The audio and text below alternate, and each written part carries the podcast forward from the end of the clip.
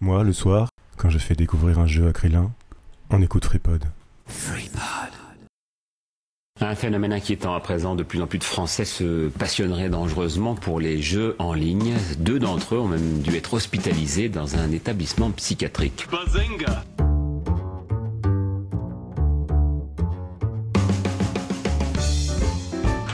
Ne se nourrissait plus, il s'est enfermé dans sa chambre trois semaines durant en se prenant pour son avatar, un elfe de la nuit.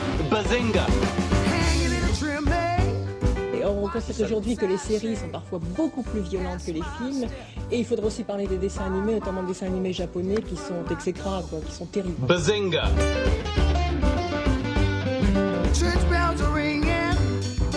citez Mediapart, qui se dit site d'information, ça n'est pas un site d'information.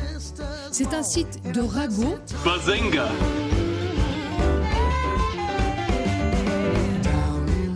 Souvent des jeunes qui passent leur journée derrière un écran à se goinfrer des meuporgs.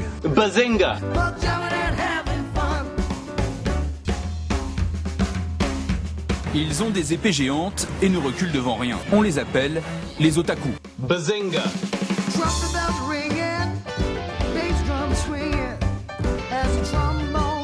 Je suis ingénieur en informatique, je me sens bien avec les ordinateurs. D'une manière générale, la liberté pratiquement totale qui règne sur Internet, qui se joue des frontières, permettent de créer des réseaux qui peuvent se révéler donc très très dangereux.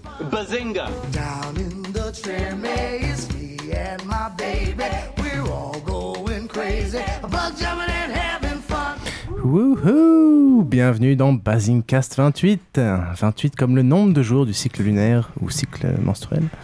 28 comme le numéro d'Akira dans le manga du même nom. Et enfin 28 comme la borne basse de la fourchette de température parfaite pour un humain qui va de 28 degrés à 32 degrés, température à laquelle on ne frissonne pas ni ne transpire. Est-ce que vous étiez au courant de cela? Non, j'y crois pas. Je, je suis étonné qu'on n'ait Entre pas. euh, 28 et 32, moi je transpire. Non, mais pour cela, il faut évidemment être nu, ce qui est malheureusement pas notre cas ce soir dans cette cave qui fait déjà, je pense, atteint à peu près les 30 degrés. Ça m'étonne qu'on n'ait pas eu de, de remarques sexistes quand tu as parlé des cycles menstruels. C'est pour ça que je suis allé très vite. Mais Mantine nous fera peut-être une petite remarque. Ah, c'est vrai que ça fait longtemps qu'on n'a pas eu de news de Mantine. Big up, euh, Mantine. ouais. Ça serait sympa de faire un podcast à poil, un de ces quatre, d'ailleurs. C'est Dans le noir, on coupe les webcams. Ouais, bah 1000 likes, euh, c'était ça l'idée, non? Euh, non, ouais, 10 000 peut-être. Avec nous ce soir, il commençait déjà à retirer ses vêtements. Il est le maître de la boîte à jingle sans jingle. C'est DJ Trollin. Salut, Trollin.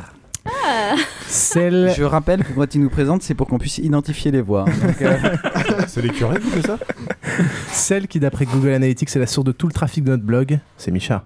Salut Micha. Yo. Eh, tu sais, elle a un moment d'hésitation. Ah bon C'est moi C'est clair, non mais j'ai regardé la vidéo euh, Miyazaki, non C'est quoi Bon, J'étais à fond dans, la... dans le live. Ah, celui qui a amené son seul ami ce soir, j'ai nommé Krillin. Oh bah C'est merci, c'est dégueulasse. Mon seul ami, il est imaginaire. Lui, c'est juste un clodo que j'ai rencontré dans la rue. En fait, j'ai un blanc Ouais, dans ma moi, fiche, donc j'improvise.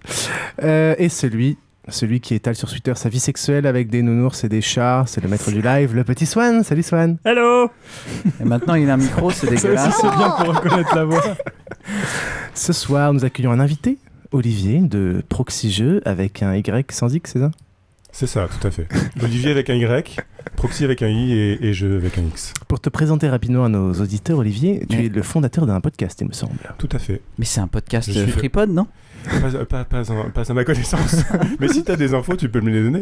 Non, je suis le fils spirituel de, du capitaine Web. C'est à cause, c'est à cause de lui. Il ne le sait pas encore. hein, mais... Donc tu parles de jeux sexuels avec des animaux Alors et des ça, c'est prévu. D'accord, C'est prévu.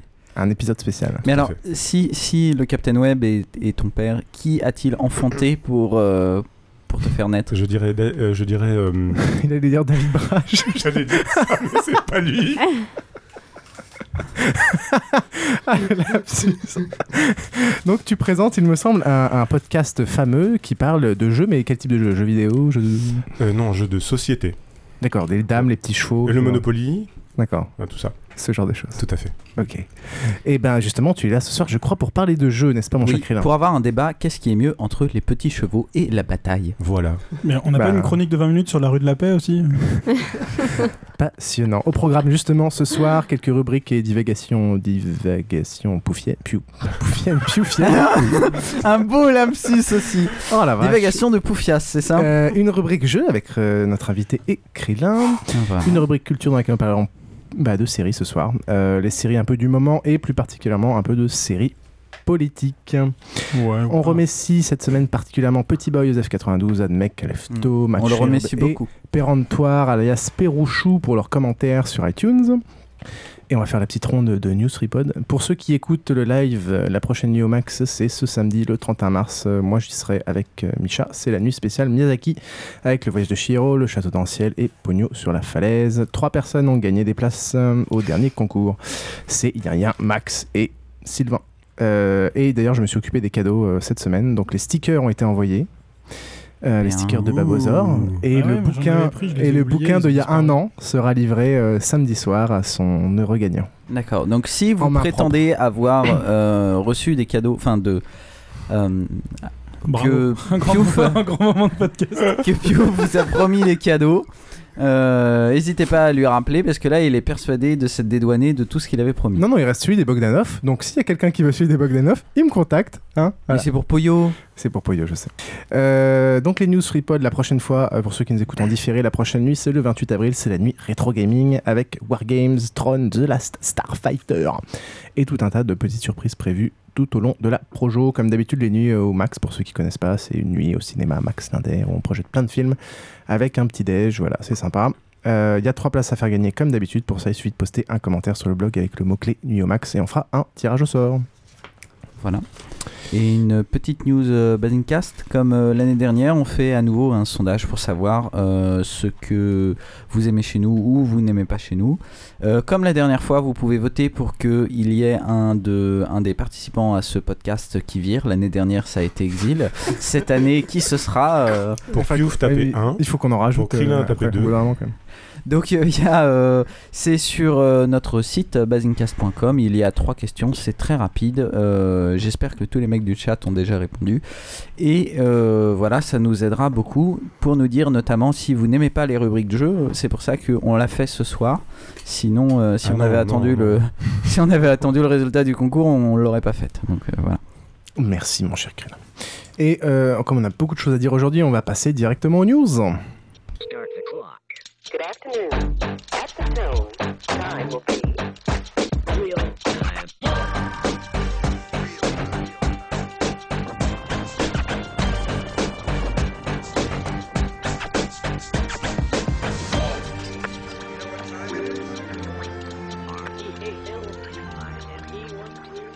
La première news est intitulée Momo, la présidentielle et l'Internet. Euh, vous êtes tous au courant de ce qui s'est passé ces derniers temps euh, et qui a provoqué certaines réactions, euh, dont celle de Jacques Cheminade, le candidat de Solidarité et Progrès. Alors, juste, il faudrait quand même que. Je te rappelle que le podcast, c'est. euh, Il y a des gens qui écoutent avec beaucoup de retard, puis il y a des gens qui sont pas du tout au courant de l'actualité. Ouais, mais je pense qu'un mec qui trucide des gens dans la rue, ils vont s'en souvenir. ouais. Ouais, mais quand tu dis ce qui s'est passé il y a pas longtemps, c'est Je parle de Mohamed. Merah. Ok. Non. D'accord, crée, crée, crée, crée-là un sort de sa cave. Euh, donc, ce qui s'est passé, les différents événements récents ont, euh, ont donné des, des Je réactions. croyais que tu parlais de la prise de la Bastille par Mélenchon. divers- je- non, non, je ça, vois ça- pas de quoi tu parles. Ça, je t'avoue que ça m'intéresse beaucoup moins. A provoqué des ré- réactions comme celle de Jacques Cheminade sur euh, Canal qu'on va écouter immédiatement. Vous voulez interdire les jeux vidéo violents? Ah ben, vous savez, euh, on parlait au départ de ce qui s'est passé à Toulouse. Très souvent, ces meurtres de masse sont associés à des jeux vidéo violents que ces gens ont vus, écoutés. C'est pas la cause, mais ça crée un climat. Et la violence à Et la télé, non climat. La violence à la télé, c'est autre chose. Il y a des moments où on doit appliquer les textes. Si une violence est présentée de façon dans des films qui est de nature à porter atteinte à l'être humain et à ce qu'il représente, oui, on doit prendre des mesures, sinon non. Merci Jacques. Alors, c'est- facile, mais Cheminade, c'est que le deuxième. Il y a eu quand même Laure Manodou avant. Et très, voilà, très arrive Laure Manodou, fraîchement arrivé sur Twitter, qui poste un truc. Et c'était avant, il me semble. Mais t'es même pas sur Twitter, toi?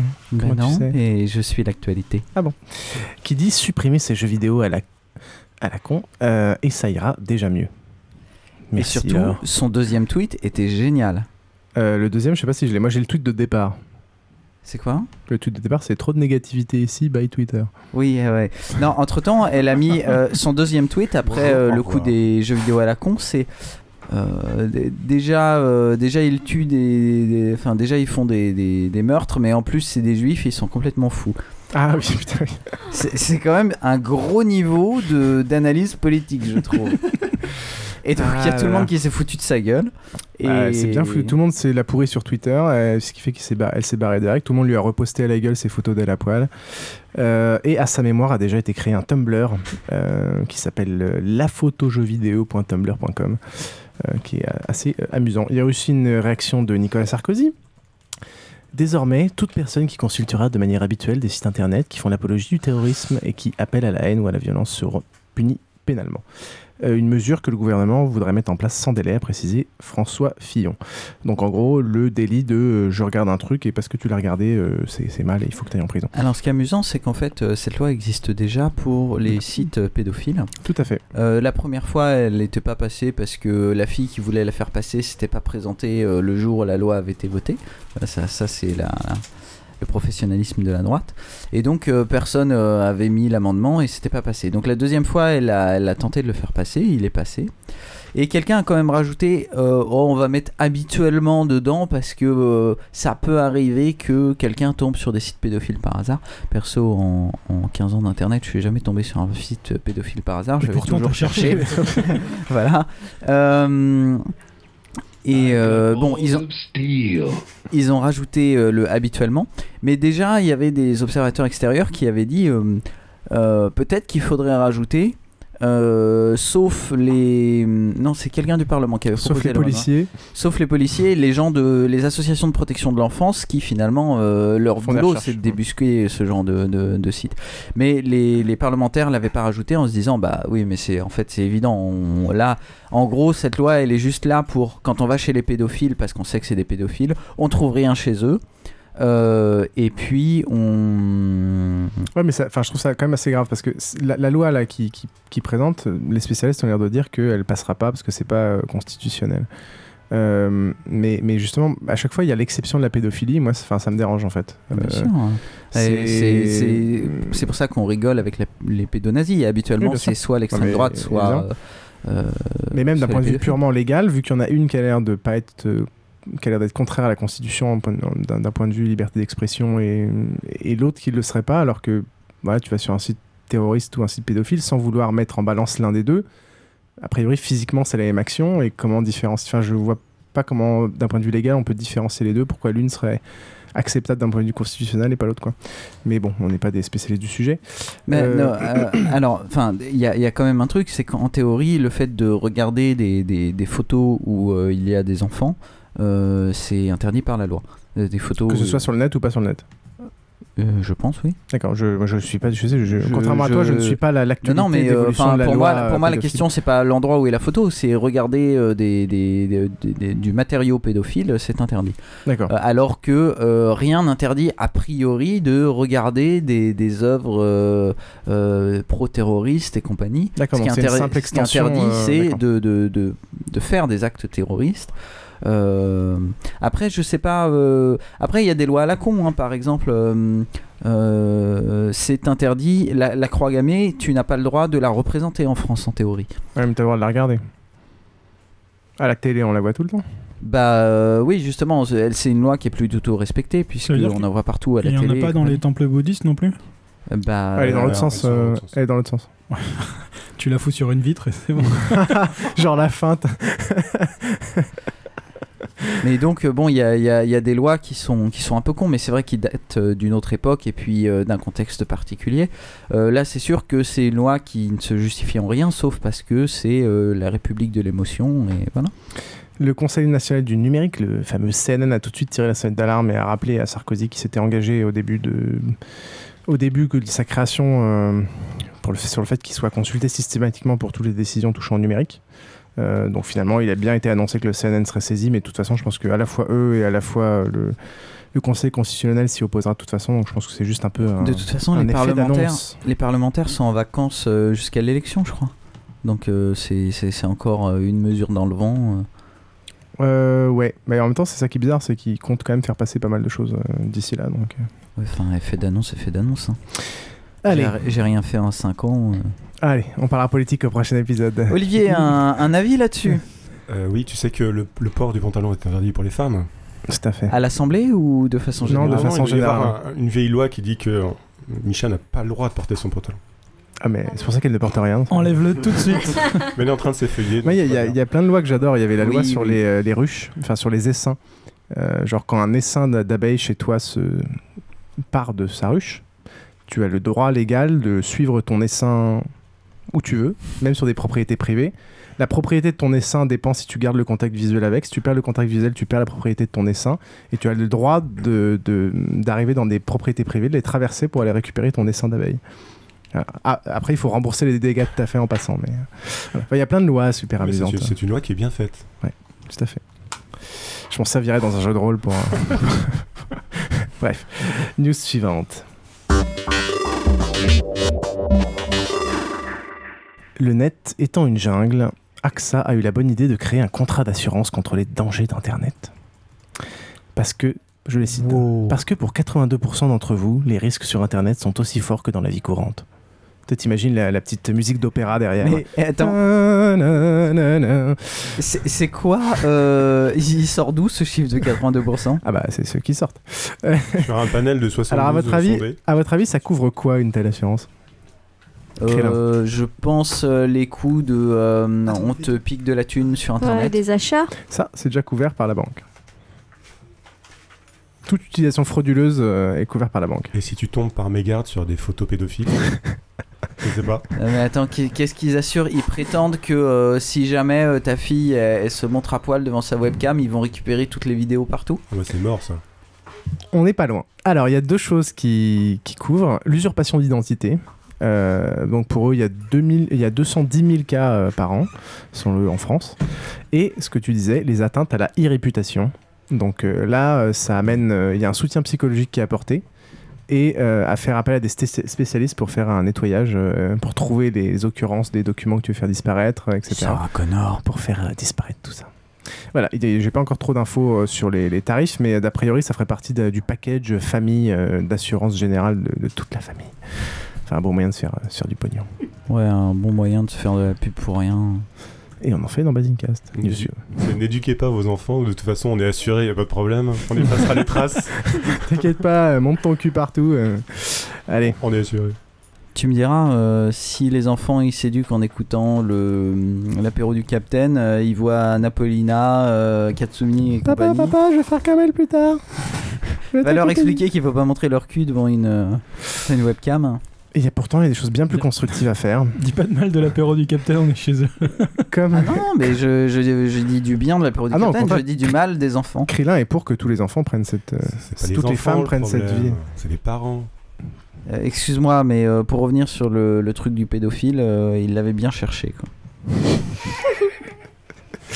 C'est charmant. Et on ne parle pas de Marine? Ah, j'ai pas vu les réactions de Marine. Ah, Marine dit, euh, elle dit qu'elle est euh, pour euh, le net, et, euh, mais elle dit que non, la pornographie c'est mal. Ah, mais j'attends, j'ai oublié, j'ai oublié de dire un truc. On revient en arrière.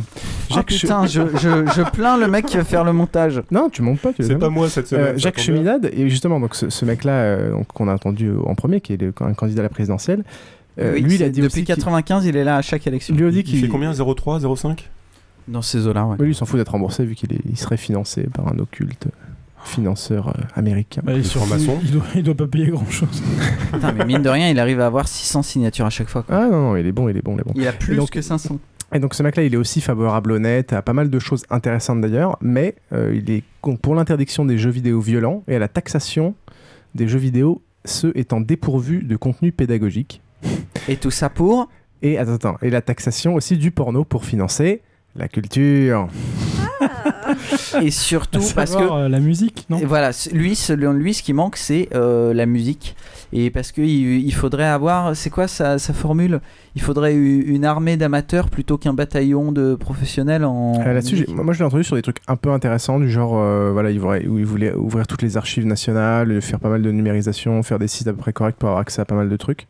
Euh, donc ça c'était plutôt intéressant, mais là sur le reste, euh, il est un peu à côté de la plaque. Et vous avez entendu la réaction de Poutou? Ah non. Mais Ah, magnifique, personne l'a entendu? Non, non. Non, non. Ah, Il a dit cash, hein, il a pas allé par quatre chemins, que c'était une conspiration de Sarkozy, enfin un truc euh, magique. Non. Ah si, si, cash. Euh, bi- big up Adrien.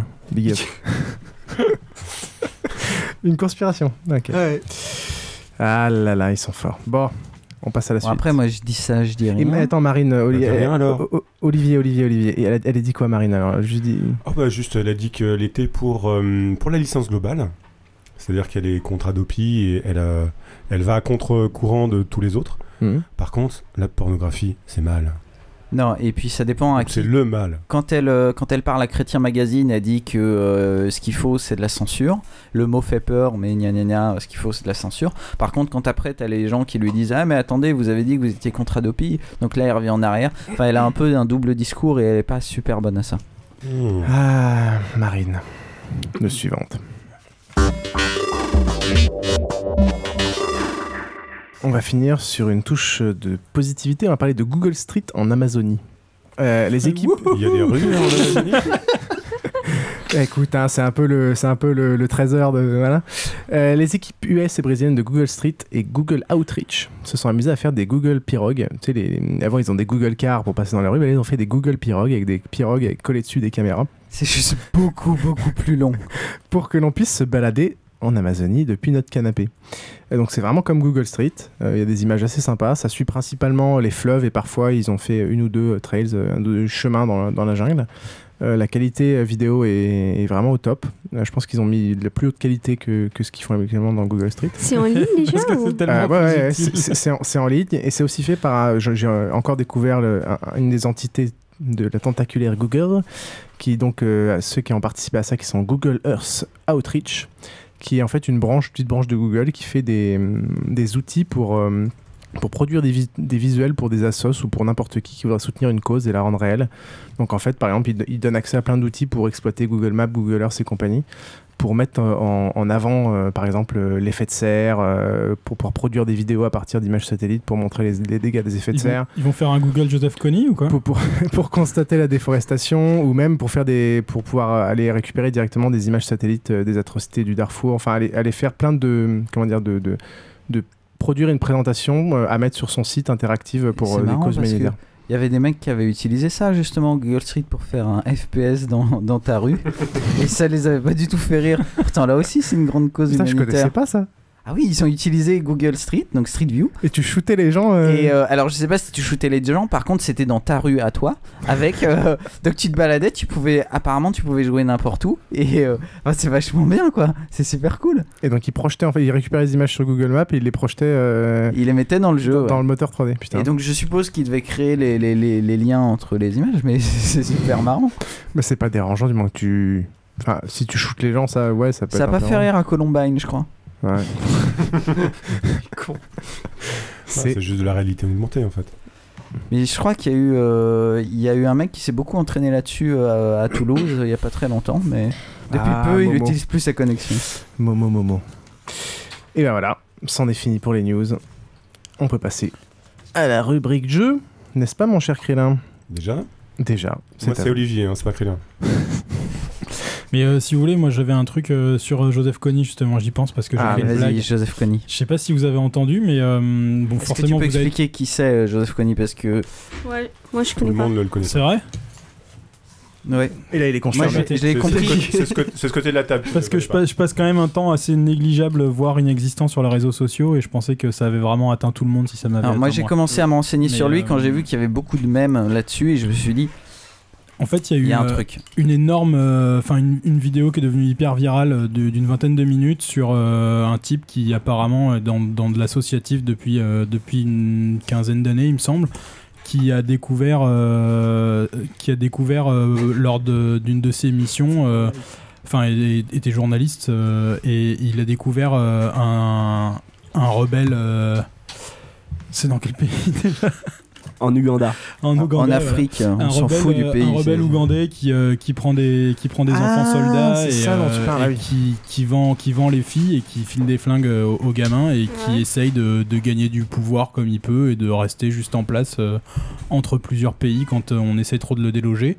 Et donc il a fait une énorme campagne de pub pour que les gens donnent.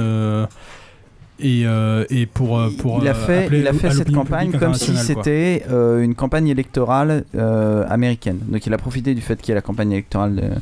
et c'est pour ça que le, euh, le slogan c'est Connie 2012, enfin un sujet qui nous mettra tous d'accord.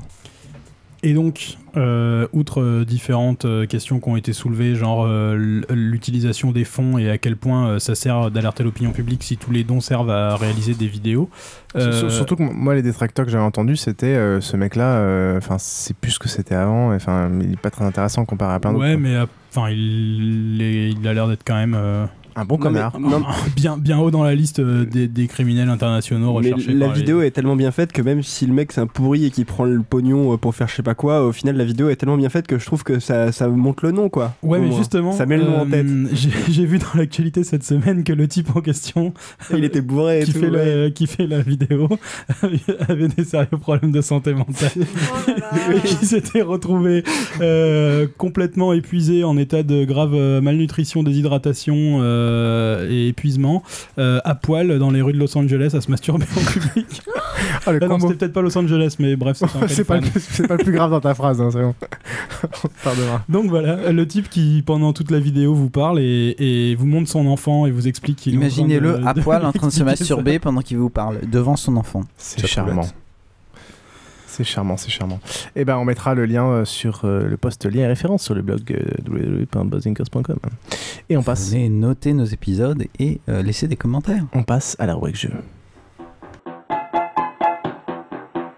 Le jeu d'échecs aussi produit, des mondes dans lesquels les joueurs peuvent, entrer. Et euh, un monde d'une beaucoup plus grande richesse ludique que ces jeux vidéo qui vont s'épuiser en 8 heures, vous aurez fini un jeu. hein. Le- les, les- gens qui jouent aux jeux vidéo disent ça. euh, Le jeu d'échecs est un jeu qui n'est pas fini. Alors on voit bien d'ailleurs, il y a des jeux très pauvres en jeu, euh, s'abrutir de- devant un écran. Et puis il y a des jeux d'une grande richesse qui élèvent l'intellect, etc. Y a des jeux nobles et des jeux moins nobles. Alors après ce magnifique jingle, on, nous allons passer donc à une rubrique jeu. On a déjà plusieurs fois parlé de jeux dans Basingcast, euh, dans certains épisodes que j'ai oublié de noter.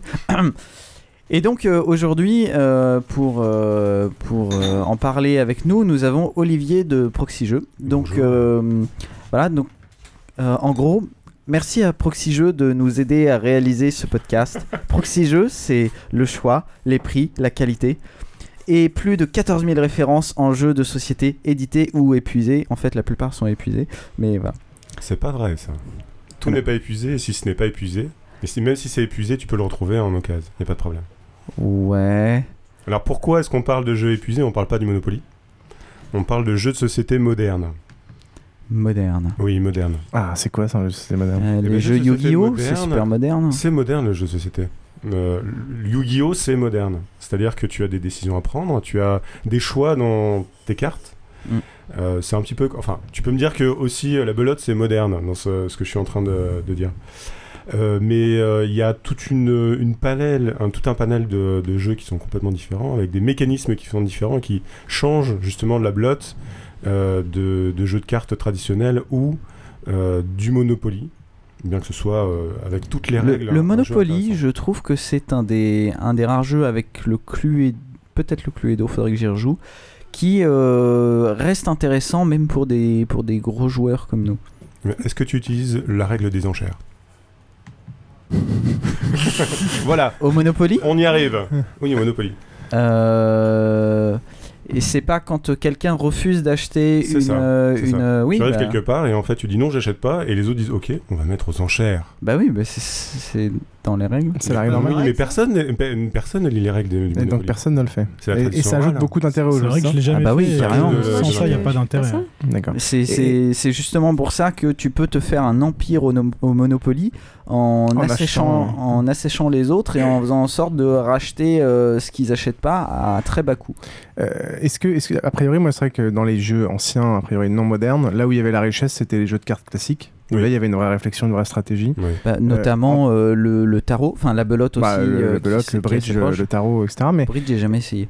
euh, bah, c'est un, un peu plus complexe, quoi. Euh, est-ce que, en termes de jeu de plateau, il y a eu un- un- une époque ou une date butoir euh, de l'évolution du jeu de plateau vers quelque chose de plus intéressant? 95 et euh, c'est peut-être pas début, 95. Le début des années 2000 et surtout à partir de 2005. Bah, il Ah, y a c'est eu aussi récent que ça. Ah, ça fait déjà presque 10 ans en fait. Oui, ça fait 10 ans avec Ah. les colons de Catane, mais Cat- colons de Ouais. Catane c'était 95, donc Krillin a raison. Et HeroQuest alors? Bah, Et disons qu'il y a eu une accélération. et, HeroQuest, euh, c'est un peu particulier. Ouais. C'est c'est pas du grand public. Mais pour moi, Colon de Catane, ça a été le moment où euh, les jeux à l'allemande. Alors, je sais pas si les Allemands ont toujours joué à des jeux, mais euh, c'est là où les jeux à l'allemande Toujours. ont commencé à, à s'exporter dans l'Europe. Donc, ça a été le renouveau timide. Mais c'est là où ça a commencé à s'exporter. Et c'est à partir de 2000-2005 ouais, que ça a explosé. Euh, ouais, je dirais bien 2005. Euh, Oui, c'est ça. Donc là où on a commencé à avoir euh, beaucoup de jeux différents. Hum, Et donc, euh, bah, comme euh, des jeux aujourd'hui, c'est ça peut être à la fois pour enfants, pour adultes. euh, Il y a beaucoup de types de mécanismes différents. Euh, Enfin, il y a vraiment. C'est un- peu comme les bouquins. Il y a plein de gens qui disent ah, euh, j'aime pas lire des bouquins. Hum Il y a des genres? il y a des, c'est vrai qu'il y a, il y a à la fois au niveau du fond et, et de la forme euh, beaucoup de, de genres différents qui peuvent euh, plaire ou non. Et euh, c'est ça qui est un peu con, c'est que parfois, moi, il y a, y y un jeu euh, qui s'appelle Agricola dont je ne veux pas entendre parler. Apparemment, il est super bien, mais j'ai pas envie d'élever des cochons. Ça ne m'intéresse pas. Et Alors, je Boursicocotte, ça te plaît ou pas? Boursicocotte, c'est pareil. Je vais faire un petit peu de pub. euh, Si vous voulez entendre parler d'Agricola, vous écoutez le Proxy Jeu numéro euh, 25. Ça y est, Putain, ça tu les connais? Et ben, c'est celui qu'on a enregistré avant-hier. Donc si tu veux, ça va. Ah ouais, donc Et- Proxy Jeux, c'est vraiment à la pointe du progrès. Quoi. Vous, vous parlez des jeux au moment où ils sortent. Oui, c'est ça, tout à fait. Ils vont nous rattraper quoi.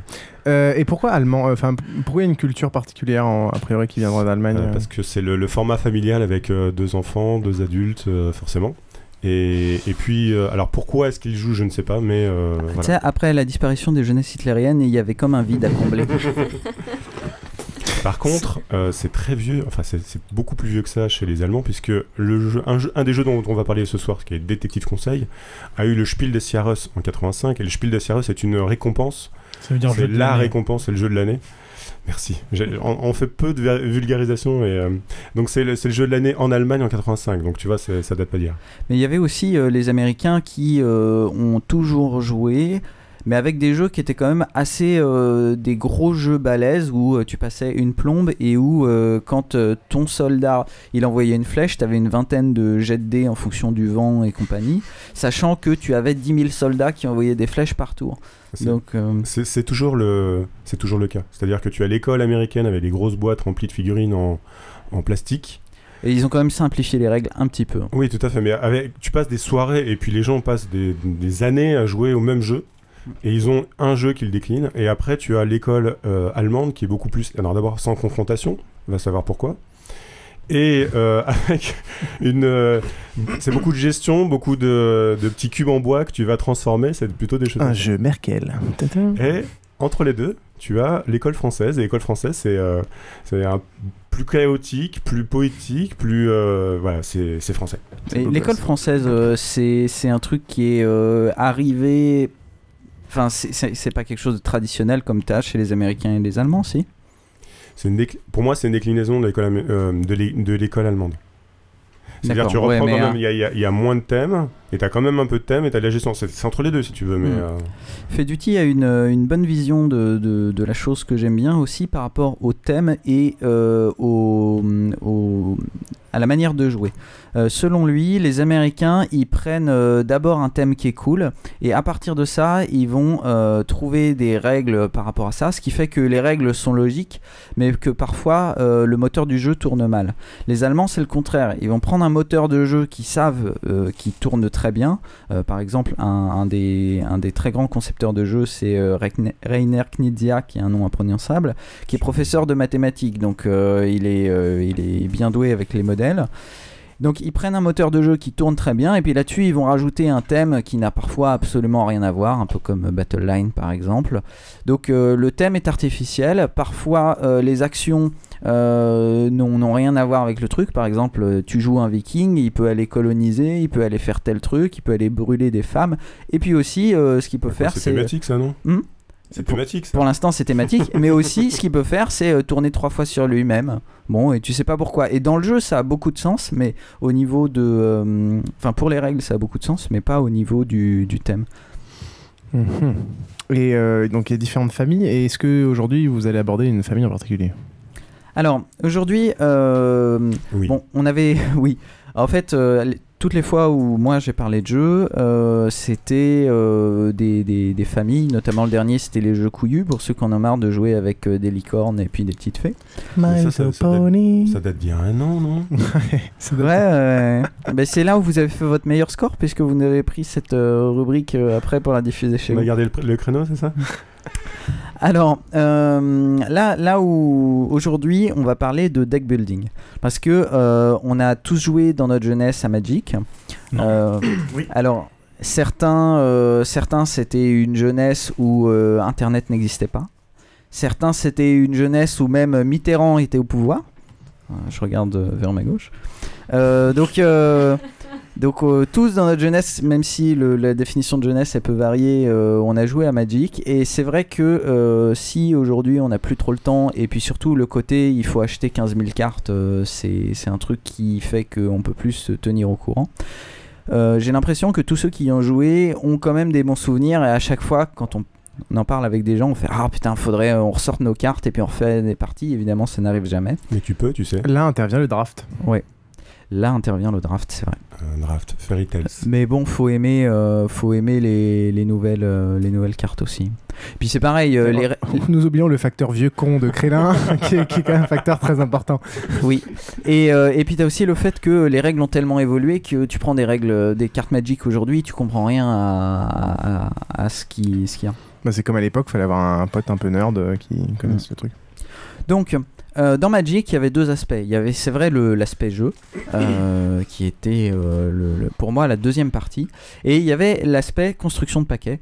Et ça, c'était vraiment la partie où normalement on passait des soirées à faire ça, à regarder quelle carte on allait mettre, quel, quel truc on allait faire, se dire tiens, aujourd'hui, je vais tenter un jeu rouge-bleu, gobelin et puis, et puis gorille. Ce qui permettait à ceux qui n'avaient pas d'amis de quand même passer plein de temps avec leur jeu tout seul euh, chez eux en fait. Ouais, ouais, mais moi j'avais des grands amis parmi mes cartes. Et donc voilà, et, et ça c'est quelque chose, euh, c'est quelque chose qu'on ne- que, que moi je regrette, que j'aimais beaucoup faire, la, la construction de paquets, essayer de d'imaginer un truc et de faire en sorte que ça tourne bien. Et justement, depuis 2-3 ans, c'est devenu la grande mode, la mode du deck building. Et donc on va parler de trois jeux qui permettent de faire du deck building et donc de retrouver ces petites sensations de notre jeunesse quand euh, on n'était pas complètement bloqué par l'arthrose. et C'est le Viagra de Crélin. et qu'on avait encore des érections. C'est quoi ces jeux? Tu veux les citer? Alors, les trois jeux dont on va parler aujourd'hui, ce sera euh, Dominion, ensuite a, Few, A Few Acres of Snow, et enfin Quarrior. A few acres of snow. C'est Ouais. ça, oui. Quelques acres de, de neige. Quelques Mmh, de neige, ouais. C'est c'est poétique comme, euh, comme nom. Et oui. Moi je connais que, deux, reviendra. que, que Dominion. D'accord. C'est très bien. C'est le premier. Ça tombe bien. C'est le premier, c'est le père de tous les deck building. Eh bien, j'osais pas le dire parce que j'étais pas sûr, mais c'est un peu l'impression euh, que j'ai. On, on- on a parlé euh, avant-hier de l'innovation dans le jeu de société, et en fait, le deck building, c'est vraiment une innovation. C'est-à-dire que pour une fois, t'as pas une réutilisation d'une mécanique qu'on connaît déjà, comme pour euh, A Few Acres of Snow ou euh, Warriors, mais t'as vraiment une mécanique qui est arrivée à un moment donné, sans qu'on sache comment. Enfin, ça vient de quelque part, mais vraiment, c'est quelque chose qui change vraiment la donne dans le, dans le genre ce- jeu de société. Pour moi c'est le croisement entre le jeu de société classique et le draft. Quoi. On en détaillera peut-être un peu après. tu veux mais... qu'on explique ce- Ouais. ce que c'est que le draft? Ce serait Ouais, mais il a pas. En fait, on s'est vachement engueulé mais- une fois parce qu'on n'a pas la même définition Je- de je- draft. je peux la donner la dans, mienne dans ce cas-là, j'invite Olivier à donner la sienne. Alors pour moi, le, le draft, euh, c'est euh, partir avec un certain nombre de cartes et en choisir une parmi sa main de cartes et passer le reste à ses voisins. Donc on va se retrouver avec la, la- la main de son voisin de droite moins une carte, qu'on va encore, ou dans lequel on va encore choisir une carte, et on va passer toutes les, toutes les autres cartes à son voisin. de C'est ma définition. Bah c'est oui, c'est la notion de. Enfin, c'était quoi ma définition? Toi, ta définition, c'est le deck building. Non. Ah non, non, ah non, si, non. si, ah, c'est- mais bien sûr je que te non. ressortirais Ah, les, les, les bah, grosses ok, engueulades ça où je te disais va te faire foutre, sale enfoiré, deck tu me building, sale gauchiste de merde. en direct. Tu le fais en direct, tu le fais au moment où tu fais le jeu, c'est pas tu le fais en avance dans ton coin en achetant des cartes, c'est que tu le fais en c'est direct. du deck building. Non, non, enfin Ah, pour bref. moi, c'est du euh, c'est ce que fait Dominion, c'est du deck building en direct. Oui, donc en- gros, là, tu vois, t'as un exemple. c'est que tout le monde n'a pas le le choix entre euh, toutes les mêmes cartes. C'est-à-dire que tu as, tu as chacun a sa main, et là c'est Seven Wonders qui euh, vraiment euh, utilise euh, dont ce- vous avez souvent parlé. euh, Mais c'est pas on a souvent parlé, c'est que c'est le jeu de l'année 2011, donc on peut pas passer à côté. Mais la différence, c'est juste que là, les cartes sont pas en ta main, mais elles sont, elles sont au centre. Enfin, on va- on va expliquer les Et que tout le monde, et que en fait tout le monde peut avoir les, les mêmes cartes. Bref, là, donc c'est un exemple typique de Piouf de, de dire ouais, je suis d'accord avec vous, et puis en fait repartir sur son truc. Non, donc, bref, donc Dominion. Euh, Dominion, comment ça fonctionne? Il y a euh, en commun, il y a une vingtaine de, de cartes que tout le monde peut acheter. Euh, il y a des cartes qui représentent de l'argent, donc soit 1, 2 ou 3 de thunes. Euh, des cartes qui rapportent des points de victoire, 1, 3 ou 6. Euh, et à côté de ça, il y a des cartes actions qui vont, faire, qui ont, qui vont avoir euh, des, des- des actions particulières. On commence avec chacun dans sa main 3 points de victoire et 7 fois une thune. Et à chaque tour, on va avoir des possibilités de faire des achats, donc acheter des cartes en plus, ou jouer des cartes, jouer des cartes actions. Et donc, euh, ce qu'on va pouvoir acheter, c'est à la fois euh, de la thune pour être euh, plus puissant financièrement, des points de victoire, parce qu'à la fin, c'est ça qui nous permet de gagner, ou, et c'est ça qui est intéressant, les cartes d'action. Faut faut peut-être expliquer pourquoi on peut acheter de la thune. Le principe, c'est que les cartes qu'on a, on a tous, tous, on a la même pioche et on va l'alimenter avec ses propres cartes qu'on achète indéfiniment Voilà, et on va repiocher ces mêmes cartes. À chaque fois que c'est ton tour de jouer, tu pioches 5 cartes dans, dans, dans ton deck et tu joues avec ces 5 cartes pendant ce tour-ci. Donc si tu as 3 cartes de thune, une carte action et une carte euh, victoire, la carte victoire ne te sert à rien, la carte action peut faire une action et les 3 thunes, c'est ta capacité financière ce tour-ci. Olivier. Il faut rajouter aussi que à chaque tour tu as le droit à faire un achat et une action. Ça c'est la règle de base et les cartes, comme en général euh, ce, ce genre de jeu, vont te permettre de casser un peu la règle, de pouvoir faire plus d'achats ou plus d'actions. Voilà. Donc si tu as deux cartes action dans ta main, tu ne peux en jouer qu'une seule. Sauf si l'une des deux te fa- fait une action particulière et te donne plus une action. Donc le but est d'équilibrer ton jeu pour pouvoir exploiter au maximum toutes tes possibilités à chaque tour en fonction des cartes que tu as, etc. Voilà. Donc le but c'est à partir des 10 cartes d'action essayer de faire un jeu, une stratégie qui tourne, par exemple jouer financier pour essayer d'être très vite très puissant financièrement et acheter très vite, ou alors jouer action pour essayer de pouvoir faire plein de choses euh, à chaque tour, ou alors essayer de faire tourner ton jeu tellement vite dans ta main que à chaque tour tu récupères toutes tes cartes donc tu peux faire un achat donc il y a plein de manières de jouer Il y, a, il y a un point très important qui est que euh, en- si vous achetez beaucoup de cartes, vous allez mettre aussi beaucoup de temps à les piocher. Et ça, c'est très important parce que si vous avez un deck de 44, 40 cartes, pour pouvoir, la carte surpuissante, si elle est paumée au milieu, bah, il va falloir la racheter 4 fois pour qu'elle soit assez présente pour que vous la piochiez de temps en temps. Donc il y a plein de stratégies qui sont pour avoir des, des decks courts. Et, et une fois que tu as acheté ces cartes, tu, tu as mis ton moteur de, alors soit de, de pioche, soit d'achat, soit de thunes en, en place, et ben en fait tu es handicapé parce que tu as, as un gros moteur pour piocher, mais tu sais rien faire des cartes que tu as dans Donc ta c'est toute une question d'équilibre. Euh, et de rythme. Quand, tu te, quand on se retrouve avec euh, plein de thunes et finalement euh, à chaque fois on est bloqué parce qu'on a... euh, Enfin, imaginons que le joueur ait pris énormément d'avance en points de victoire. Euh, donc il a la moitié des points de victoire du jeu euh, dans son paquet.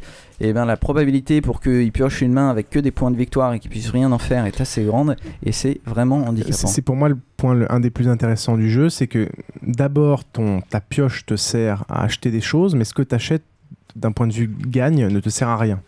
Et un jour, il va falloir que tu décides d'acheter des points, des cartes de victoire, qui sont le seul truc qui compte en fait dans le jeu. Mais si tu le fais trop tôt, bah, tu vas foutre des cartes victoire qui servent à rien dans ton deck. Et donc ça va te faire perdre de- des tours, etc. Parce que ça sert à rien. Donc faut pas commencer trop tôt. Si tu commences trop tard, bah, les autres auront déjà commencé à acheter les grosses cartes victoire et tu en auras plus. Donc moi ce qui m'intéresse beaucoup dans le jeu, c'est la phase, la description de la phase de jeu qui est d'abord une phase. J'essaie de construire un jeu, mais dans l'absolu ton jeu te sert à rien. Et tout d'un coup tout le monde va se mettre à switcher et à dire ah là maintenant le jeu va bientôt se terminer on pense donc hop on essaye d'acheter toutes les cartes victoire et là c'est la débandade euh, plus ou moins euh. oui Olivier Est-ce que euh, tu joues uniquement avec le jeu de base? Euh, principalement ouais D'accord, parce que Krélin disait, bon, euh, quand on était jeune, on achetait des cartes magiques, ça nous coûtait un bras. Euh, Il y a euh, six extensions Alors, principales, plus ouais, deux petites extensions. Et en fait, là où je veux en venir, c'est Ouais, que, euh, effectivement, dans, les premières, dans la première édition, c'est un peu comme les courses cyclistes où tout le monde se, se suit et puis part en, en sprint en disant ouais, je- le premier qui prend une, provi- une province 1-6, donc 6 points de victoire, va déclencher euh, un petit peu un sprint Ouais, vers la fin de la partie. exactement Je trouve- et ce qui se trouve très intéressant hein, d'ailleurs Et, et avec les autres, avec les extensions, tu vas pas avoir forcément cette, euh, ce, cette- ce phénomène-là. Et euh, tu vas avoir par exemple des, des points de, de malédiction, de- tu vas pourrir la main de l'autre Ouais, avec ouais, des, euh, points en Ah, bah moins. ça, je Ça, on l'a, ouais. préfère. Et, et ça va changer radicalement, le- enfin il y a- ça change vraiment euh, beaucoup le- les choses. Et là où je veux en venir, c'est que si vraiment tu vas acheter tous les, euh, toutes les boîtes, ça va te coûter deux bras aussi.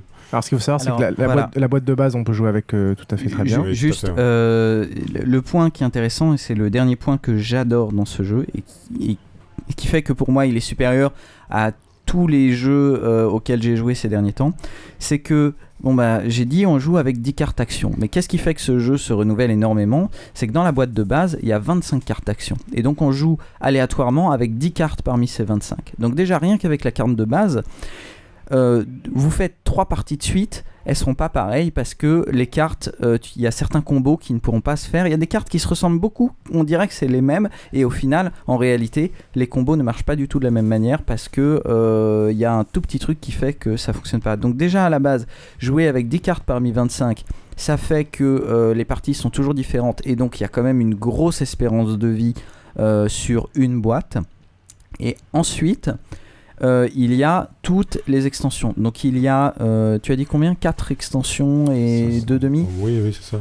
Enfin, des demi, c'est des petites, c'est quoi C'est des petites, donc il y a euh, 12 4 nouvelles cartes, Il y a 4 boîtes avec euh, 25 cartes et 2 boîtes avec 13 cartes, euh, je- il, il me Ouais, semble. c'est ça, à peu près.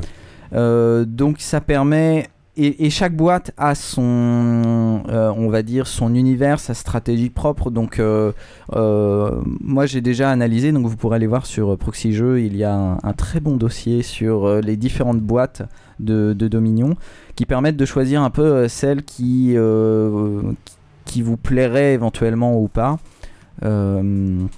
et donc là aussi, on peut mélanger euh, différentes boîtes, ce qui permet encore de euh, rajouter des différentes parties et, euh, et des stratégies de jeu euh, différentes. Tu, tu joues, Micha?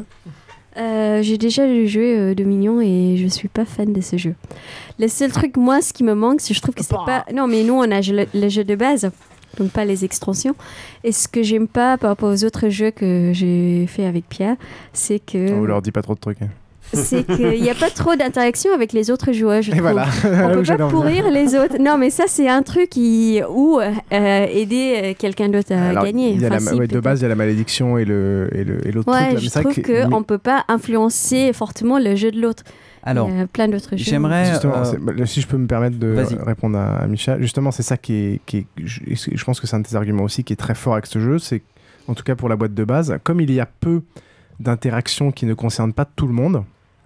Ce jeu est extrêmement équilibré.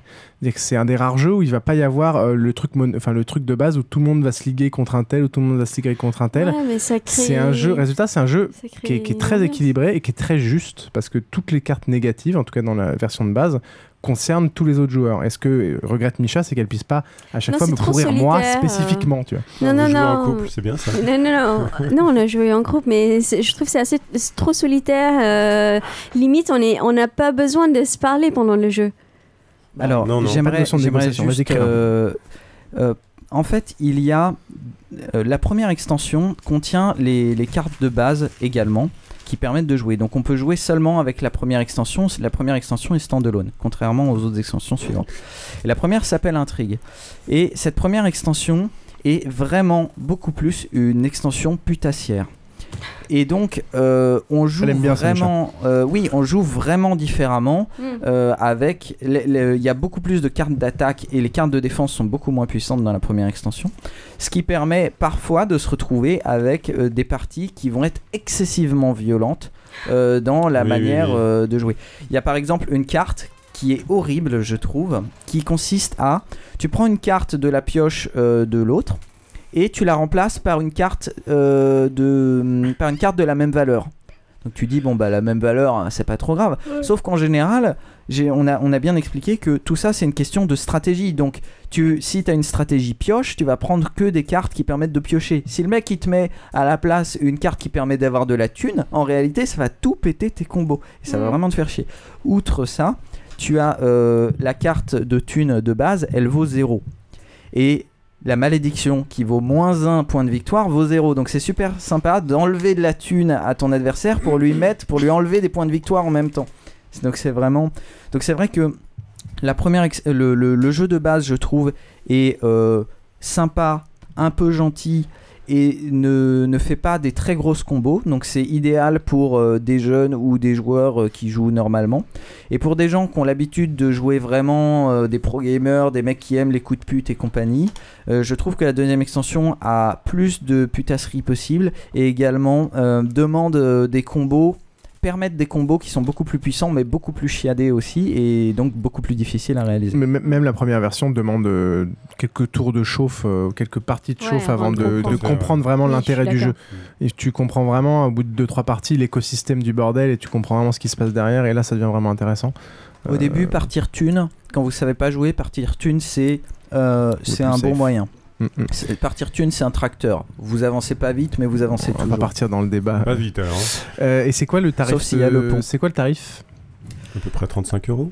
40 euros, euh, 40, 40-45 euh, par boîte, par grosse boîte, sachant que la dernière grosse boîte est sortie à 35 et euh, 25 par euh, petite boîte.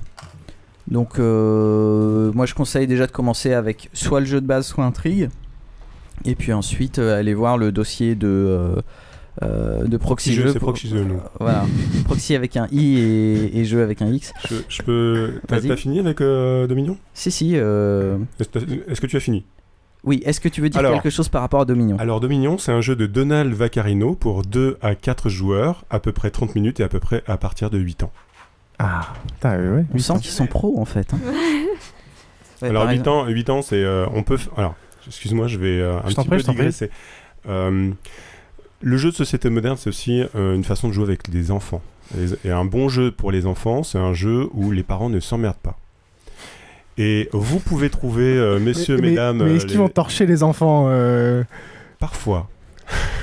tu sais, tu- il y a des mémories, les enfants, c'est eux qui gagnent. Ouais. Après, en général, euh, Tout à fait. à partir de, de, de 8-9 ans, euh, et si tu, tu rentres dans une gamme de jeux comme Dominion où euh, il faut d'abord il faut avoir une autre vision des choses, où ils sont encore un petit peu, un petit peu jeunes, pas assez mûrs pour ça.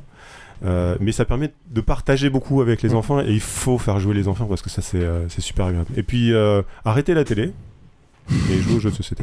Est-ce que tu laisses gagner tes enfants? Non, interdit ça. C'est bien. Il y a deux règles. D'abord, tu, tu vas jusqu'au bout. Parce que le- l'enfant qui commence à perdre, qui commence à perdre pied, il a qu'une seule envie, c'est arrêter et puis tout, euh, tout laisser tomber. Donc non, on va jusqu'au bout, même si c'est dans la douleur. Et la deuxième, la deuxième chose, c'est on ne fait pas, on ne fait jamais gagner. Avec les enfants, on va jusqu'au bout, même si c'est dans la douleur. De quoi tu parles exactement Alors, euh, pas de montage, pas de coupure, s'il vous plaît, tout, tout dans le contexte. Hein Bah, je crois qu'on a trouvé notre jingle là. Ok, bah en tout cas moi euh, ce jeu-là c'est le seul que je connais des trois et euh, pour moi c'est vraiment mon coup de cœur de de il y a un petit moment et c'est toujours mon, mon jeu préféré actuel. Euh, donc euh, Courez-y, euh, c'est top, euh, c'est Dominion. Alors ensuite, euh, quand euh, on a discuté avec euh, Olivier, il m'a- dit euh, Ah, tu que- t'aimes bien Dominion bah, Tu vas voir, il y a encore mieux, c'est A Few Across Snow. Ça fait un an que je vous ai proposé ça. Un an? Oui, je peux ressortir les emails. Ah, peut-être. Bah, peut-être pas en copie, mais euh, Non, il y a non, quelqu'un le bout de la table. euh, Ouais, Ah bon? bah oui, Ouais, mais piouf, ouais, ouais. euh, qu'est-ce que tu veux? Mec de droite. Alors vas-y, euh, tu veux nous présenter euh, A Few Across Snow? Je, je peux vous présenter A Few Acres of Snow. Euh, a Few Acres of Snow, c'est. euh, Acres. a, a Few Acres of Snow. Bah voilà, tu le dis très Alors, bien. c'est un jeu de Martin Wallace. Wallace. avec euh, Wallace, Euh, qui, est, euh, qui est à la base un professeur et qui euh, s'est mis euh, il y a quelques années à faire des jeux de société. Et lui, il a beau être britannique, il est parti d'un thème. Il part souvent d'un thème et il construit ensuite autour de ce thème-là. Donc euh, on a eu euh, Liberté, euh, qui le plateau est la, France et qui dépeint la Révolution française. On a eu Edge of Steam, qui est un jeu de train de c'est un pick and, delivery. Donc on va chercher des, des ressources d'un côté, on va les amener d'un autre côté, qui est très très hard.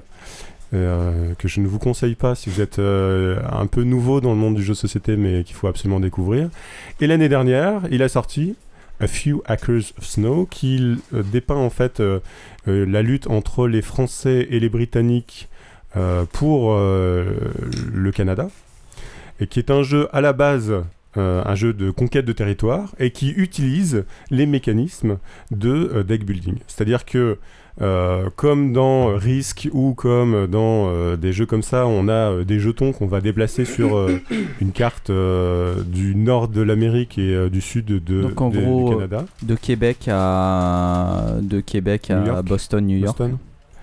Et tout l'intérêt du jeu réside dans, dans le fait que pour euh, prendre un territoire, pour euh, se développer, pour coloniser, coloniser, on va avoir des cartes qui vont être des cartes qui vont représenter d'abord la ville et qui vont aussi avoir d'autres attributs qui seront euh, un colon qui vont permettre de coloniser une ville, qui seront des bateaux qui permettront d'aller un peu plus loin que juste les villes d'à côté, euh, qui seront aussi par exemple des barques, puisque euh, le Québec, eh ben, il y a des petites ri- rivières qu'on peut emprunter, et qui vont permettre dans un premier temps d'aller un peu plus loin que, les villes de départ.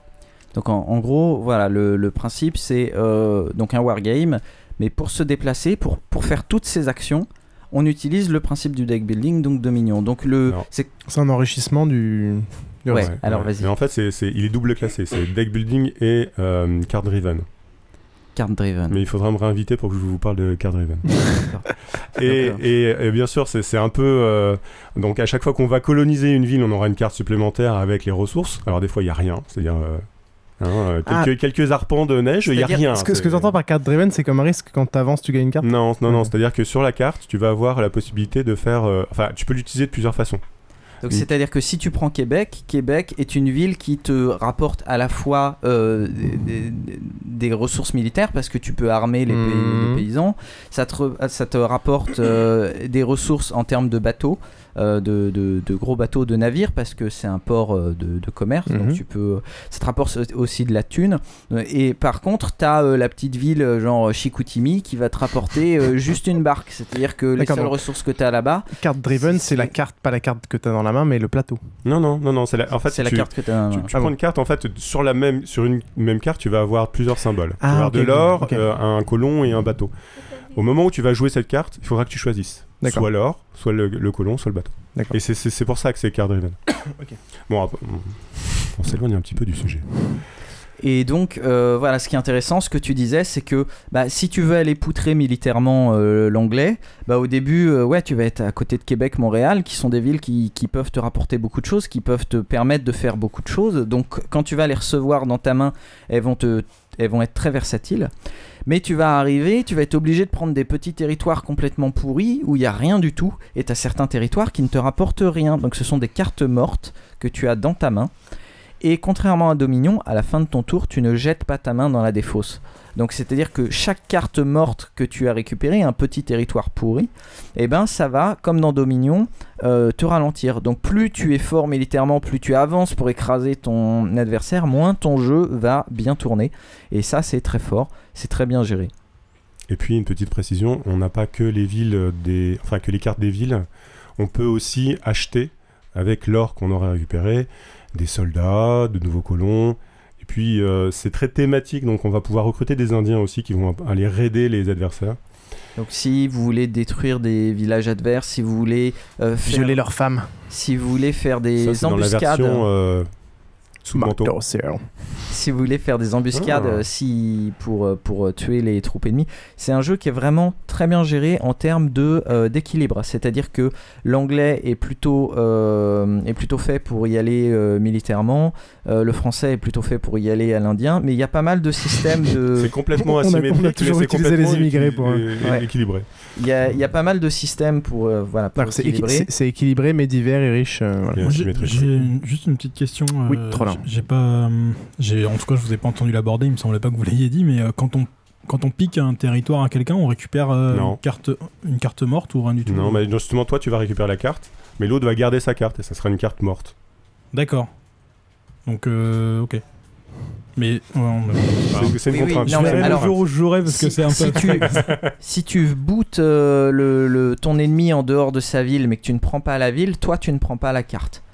D'accord. Mais par contre, si tu prends une ville, que ce soit au cours d'une bataille ou comme ça, tu prends la carte. Ok. Et, Et, c'est- donc euh, voilà, donc si l'ennemi part militaire et que vous vous pouvez pas suivre militaire, il va falloir jouer indien pour lui faire des embuscades. Et donc puisque vous vous jouez indien, l'autre il va jouer, euh, il va il va jouer Marine Le Pen non, il va jouer euh, mince euh, avec des prêtres et, et des chefs indiens pour essayer de récupérer vos indiens, etc. Donc il y a plein de systèmes. C'est un jeu qui est très asymétrique, mais qui joue beaucoup sur le système du papier caillou ciseau, D'accord. avec le fait que si vous voulez être et papier et caillou et ciseaux, votre jeu va très mal marcher Hmm. parce que Et on peut évoluer dans le temps de manière un peu dynamique. oui, exactement. D'accord.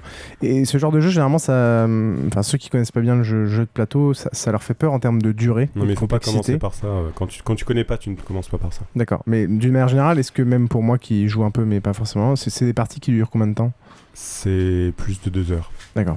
Enfin, Martin Wallace, il fait des Deux gros heures, jeux. c'est non, deux heures, c'est bien. Enfin, euh, en moyenne, c'est une heure et demie, deux Tu heures. peux me rappeler euh, la durée de notre partie? Ouais, mais on commençait, c'est toujours plus long la première.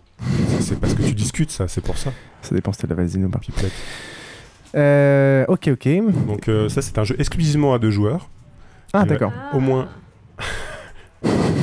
parle, parle plus dans ton micro. Parce que je pense pas que tout le monde ait entendu ton entendu le râle. Bon, c'est exclusivement deux joueurs, mais euh, il semble qu'il y aurait une, euh, une version multijoueur en préparation et, euh, et c'est un jeu d'affrontement. quoi. C'est c'est pas, c'est à réserver à des joueurs un peu euh, aguerris, avertis et qui ont vraiment envie de passer euh, une soirée, disons, ensemble. Ouais. Qui, Mais c'est vraiment très très bon. Pas aussi facile d'accès que Dominion. Dominion, euh, ma copine y a joué et ma copine n'est pas joueuse. Euh, Ouais, on et euh, elle a même parfois gagné. Euh, donc à chaque fois, elle prétend. À chaque fois, elle On prétend. a dit qu'on faisait pas gagner les enfants. chance. À chaque fois, elle prétend que ouais, elle comprend pas, elle prend des cartes au hasard, mais souvent elle gagne quand même. hein. Ça, c'est typique de ma copine. Et euh, mais par contre, non, ça, je sais que euh, Fua Cross Snow, c'est vraiment pour des joueurs qui ont l'habitude de jouer, qui ont envie de jouer. Par contre, le thème est beau, les cartes sont belles et c'est c'est vraiment agréable à jouer. Et par contre, si vraiment tu cherches un jeu euh, que tu n'es pas habitué à jeu- aux jeux de société moderne et que tu veux euh, essayer le, le card, euh, le deck building, pardon, il y a Quarriors. Alors vas-y, qu'est- qu'est-ce donc que Quarriors? Eh bien, Quarriors, c'est une Alors évolution déjà, comment ça s'écrit? Parce que c'est introuvable, Quarriors. avec un Q. QW Warriors. Non. Q-U-A. Et ben voilà. On mettra, les, on mettra les liens sur euh, le site de toute façon. Tout à fait. Donc Warriors, qu'est-ce que c'est? On a remplacé les cartes par des dés. Et les dés, bah, ça fait moins peur. Alors j'avais une petite, un petit fun fact en fait euh, à propos. On a parlé du Spiel des Jahres. Le premier Spiel des Jahres, euh, je sais plus, euh, c'était dans les fin des années 70, début des années 80. Ça s'appelle Le Lièvre et la Tortue. C'est un très joli jeu. Si vous, si vous vraiment vous le trouvez quelque part, euh, n'hésitez pas à l'acheter. C'est- N'hésitez pas, c'est notre marque de fabrication aussi. Euh, Il est plus édité, c'est pour ça? Non, mais tu peux. Si, il a été réédité après chez Schmidt, je crois. Euh, sinon, euh, bah, je. Ou chez Hans, on sait plus. Et l'idée, c'est que tu vas. tu... C'est une course. C'est en fait c'est le lièvre et le hérisson euh, en, en allemand. Et c'est une course euh, où tu vas manger des, euh, des carottes pour avancer. Et en fait, tu gagnes des carottes en reculant. Bon, passons. Mais euh, c'est pas là où je voulais en venir. Alors, Fua Cross Snow, le thème est vraiment cool. hein. L'idée, c'est que dans ce jeu, il n'y a pas de dés. D'accord. C'est-à-dire qu'il y, a des- il y a des événements qui vont se passer, mais ils ont mis, euh, ils ont mis des, des cartes. euh, et suivant que tu es plus en avant ou plus en, en- en retard, D'accord. Hum, Ça fait un effet différent. euh, voilà. Et en Mm. fait, les gens ramenaient le jeu euh, à leur boutique en disant Je comprends pas, euh, J'ai il, oublié manque, il le dé là. Il est où? Donc voilà, ça c'est aussi un- une caractéristique des, euh, des jeux modernes c'est qu'il n'y a pas de dés. Mais là, Quarriors, on a pris le contre-pied. On a dit Les gens qui n'ont pas l'habitude de jouer, ils sont rassurés quand il y a des, des dés. Et Warriors reprend euh, le thème du deck building, sauf que c'est pas un deck building, c'est un, un bag building. Enfin, tu construis ton sac. Tu C'est as un brouette 2D building. Ouais, c'est ça. Euh, tu as euh, une sorte de mana, c'est-à-dire euh, tu as une, ressource. une ressource qui va te permettre d'acheter des sorts et euh, des créatures. Alors tu vois, c'est- c'est déjà euh, très thématisé. Et euh, donc tu as euh, à peu près la même, proportion euh, de, créatures. Tu as trois créatures dans ton sac. Euh, sept, euh, alors ils appellent ça des queries. Et tu vas prendre 5 dés, tu vas les lancer. Et tu vas avoir de la mana ou tu vas avoir ta créature. Et si tu as tes créatures et de la mana, tu vas pouvoir l'invoquer. Et si tu as la mana, tu vas pouvoir aussi acheter d'autres dés. Tu vas avoir trois sorts différents et, et créatures à choisir, à acheter et à mettre dans ton sac. C'est-à-dire que tu vas les prendre et tu vas les mettre dans le sac. Tout est représenté par des dés. C'est ça. Et en fait, sur- alors il y a, il y a des cartes, et c'est ça là aussi la, ri- la richesse de Quarrior, c'est que tu, euh, euh, tu as. Ce qui est incroyable, c'est que les dés ont six faces, elles ont toujours le, le, le six faces. Et Incroyable, des dés qui ont six faces. Mais tu sais, alors, je vais peut-être t'apprendre quelque chose, mais on, on trouve des dés à 8 faces. Ah, mais non, tu fais du jeu de rôle, donc forcément. euh, Et tu as toujours les mêmes faces, mais par contre, avec des cartes euh, qui vont te dire bah, si tu fais cette face-là où il y a un astérisque, dans, dans une version de la créature, elle va se défendre. Dans une autre version de la, cr- de la créature, elle va euh, euh, être encore plus euh, forte et elle va encore plus se défendre. Et puis, il y a une, une extension qui est là, exactement comme dans Dominion, va pourrir, va te permettre de pourrir le sac de l'autre. Ça va corrompre ton, ton- ton sac. Hmm. Ça va mettre des dés de merde. Est-ce que ça, ça. est-ce que ça introduit pas trop de, de, de random? Ça fait partie du jeu. D'accord. C'est-à-dire que tu sais, sur la carte, tu sais que tu as une chance sur, sur deux de ne pas sortir ta créature. Euh, et tu sais après bah, qu'elle peut être plus ou moins forte en fonction de la phase que tu vas faire. D'accord, ça me rappelait mais mon époque gros bill. euh, donc tu tires à peu près combien de, combien de dés à chaque fois? 5. D'accord. Ouais, mais oui, moi aussi, tout de suite, ça me fait penser à où, ah, mais c'est pas une euh, brouette, hein, parce que moi, à Vampire, j'en tire voilà, 15, Vampire 20. Mascarade, hein. non, non, donc, donc tu lances tes 6 dés, tes six dés, en fait t'en as, t'en as 12 au départ. Et, euh, et en fin de compte, tu fais avec. C'est un jeu d'apéro. Là, on est, on, on est complètement à l'autre bout du spectre. Euh, ça se joue en 20 minutes. Euh, tu peux jouer à 6 autour de la table, il n'y a aucun problème. Enfin, peut-être pas 6, mais 5. Et, euh, Jeu d'apéro ou pour euh, les enfants Alors, les enfants qui savent lire et qui se lavent lire l'anglais, parce que malheureusement, Quarrior, c'est de l'import et euh, c'est toujours pas francisé. Tes, tes enfants, ils savent pas lire l'anglais? Si. Ah bah quand même. Bah, attends. euh, Et l'allemand, j'imagine? Ah, wie Ah, genau Ja, ja. Genau Pick up the trop. Euh, oui. Et ça, ça coûte, ça coûte cher? Alors. euh, Parce que généralement, des dés, des, ça coûte plus, oui, cher- oui, plus, oui, plus cher que oui, des cartes. oui. Alors, c'est une superbe boîte en métal euh, qui coûte une quarantaine d'euros. Et rapporté au nombre de dés, ben, t'en as, je sais pas, 100, 100 et quelques. Euh, c'est Ouais. pas, c'est pas énorme, mais l'extension, la première extension qui rajoute et la, la- la possibilité de pourrir le sac adverse, elle vaut 20 euros pour 18 dés. Et là, ça fait un peu mal aux fesses. Ça peser lourd quand même. euh. Ouais, sur ça- la boîte, il y a marqué Attends. 130. 130. Sur la boîte, il y a marqué 130 D. C'est ça. 130 dés. C'est ça. Costaud. Donc alors, si on résume, enfin à moins que... Vas-y, vas-y, continue. Si on résume, euh, donc Dominion, c'est un jeu pour 2 à 4 joueurs. On peut jouer à plus si on a les, les deux premiers jeux, mais je pense pas que ce soit très intéressant. À 2 Non, à, à plus de 4. À 8 Ouais. Ça euh, devient un peu le bordel, quoi. Bah non, parce que. euh, euh, oui. Dominion? Oui. Nous, on y jouait à, je sais plus, à 6 ou...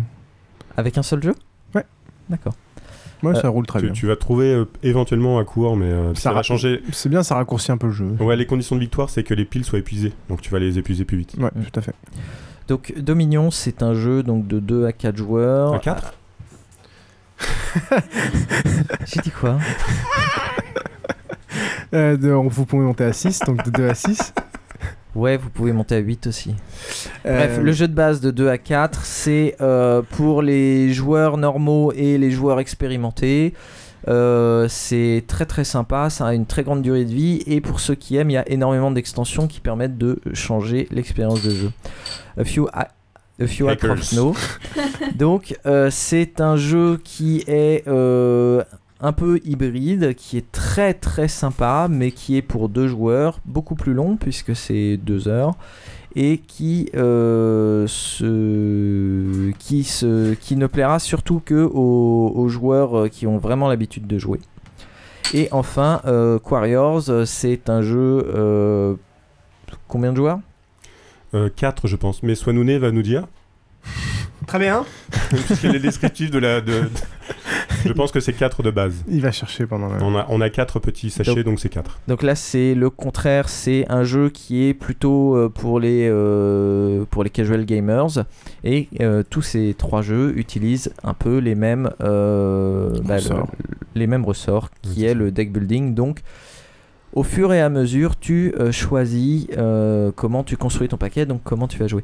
Et euh, à part à part A Few Acres of Snow, euh, où euh, le jeu est volontairement asymétrique et où les deux paquets de base des deux joueurs ne, contiennent pas les mêmes choses, donc les deux joueurs ne pourront pas faire exactement la même chose.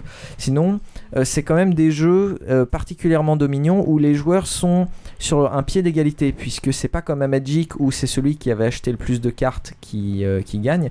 Là, ce sont des jeux où, quand on a une, surtout Dominion, donc quand on a une pioche commune, et je pense que Quarriors c'est pareil, euh, on a une pioche commune, donc on voit euh, tout le monde peut piocher les mêmes choses et prendre les mêmes stratégies. Et d'ailleurs, dans Dominion, c'est essentiel. Micha disait qu'on joue tout seul, mais en fait, dans Dominion, c'est essentiel de regarder ce que les autres font pour comprendre leur stratégie et donc essayer de les contrer. Ouais, c'est l'interaction indirecte. Voilà, c'est On est- l'interaction indirecte. On est en concurrence sur le nombre de cartes aussi. Donc ceux qui vont essayer d'avoir la même stratégie vont se foutre dans la merde parce qu'ils vont se partager un certain nombre de cartes. C'est là, c'est pour le coup, c'est comme pour le draft Magic où en essayant de piocher euh, tous les mêmes euh, types de cartes, eh ben, on risque de se partager le lot des cartes sympas sur une stratégie. Euh, moi, je conseille fortement Dominion. Je testerai les, les deux autres euh, avec grand plaisir. Et puis, si vous êtes euh, fan des, de, de ce qui est Lovecraft avec Cthulhu, si vous êtes fan du Trône de Fer ou si vous êtes fan des Terres du Milieu, il y a une autre possibilité que le deck building, c'est le Living Card Game, c'est-à-dire le jeu de cartes évolutif. Où là, alors on s'éloigne un petit peu, mais il fallait, fallait quand même que j'en parle. On a. euh, On n'est pas à proxy jeu. on a, on a la possibilité d'acheter l'ensemble des cartes de la série. C'est-à-dire que tu vas avoir une boîte de base, après tu vas avoir des extensions et, et tout le monde peut ach- acheter les mêmes cartes en 3 ou 4 exemplaires. Donc ça c'est encore, euh, c'est encore autre chose, c'est-à-dire que tu, toi qui avais envie de faire la construction de, de deck mais pas de te ruiner, bah, tu peux aussi euh, aller voir sur le, C'est marrant le parce jeu que de cartes tu dis souvent, Jérémy, que t'arrêtes le JCE parce que tu te ruines euh, dedans. Ah oui? Oui mais enfin je me, suis, je me ruinerai pas à hauteur de ce que je me suis ruiné, ruiné euh, à Magic, ça c'est pas... Ah bah, de toute façon, je pense qu'avec des jeux de plateau, oui, tu. C'est financièrement Ça plus dépend. intéressant que Magic. Quoi qu'il y a moins de reventes euh, qu'à l'époque. Voilà. Ok, est-ce qu'il y a des petites questions sur le live dans quelque chose en attendant? Rapide. Alors, est-ce que vous êtes complémentaire avec TrickTrack.net On n'est pas du tout complémentaires. C'est-à-dire que TrickTrack, euh, c'est le site de, ré- de référence en fait en matière de jeux de société. Euh, nous, on s'est mis au podcast. Alors, j'en parlais tout à l'heure euh, parce que moi, j'aime les podcasts et que euh, bah, je suis. Alors, j'ai retrouvé en fait. C'est pas euh, c'est pas David Brach, c'est Patrick Patrick Béja, ma maman spirituelle. D'accord. Ah, Euh, c'est pas le mec de. Ah Bah Ah. écoute, écoute, on a les- on a, on choisit pas sa famille, on choisit ses amis mais pas sa famille. Et, euh, et donc à force Je crois que d'écouter lui, des, il a choisi de pas être ton ami, hein, si j'ai bien compris. donc à force en d'écouter même des, temps, FreePod pour l'instant, c'est pas mieux. c'est ça. Ah bah si, attends, attends. Il m'a pas invité euh, à parler avec lui. Ah, mais non, on envoie Exotrope. hein. Et Cassilia, ah, ah, ah. Donc, euh, revenons à nos moutons. Tu écoutes des podcasts, euh, tu joues aux jeux de société. euh, il y a 10 ans, j'aurais ouvert un blog. Aujourd'hui, ben, je fais un podcast. C'est une bonne idée. Il y a puis- tellement de... Oui Il y a, il y a- il y a quelque chose dans, dans Trick Track, c'est il y a tellement de choses que c'est un catalogue. L'avantage, euh, et puis euh, ils, ils restent relativement neutres dans leur présentation. Enfin, Pardon? La- Ouais, enfin ce que je veux dire, c'est... Ouais, non, peut-être pas. Ce Bah, que je veux dire, c'est- l'avantage euh, que qu'a euh, votre podcast, c'est que euh, vous, vous faites beaucoup d'actualités. Euh, après, il y a aussi des dossiers thématiques qui sont intéressants.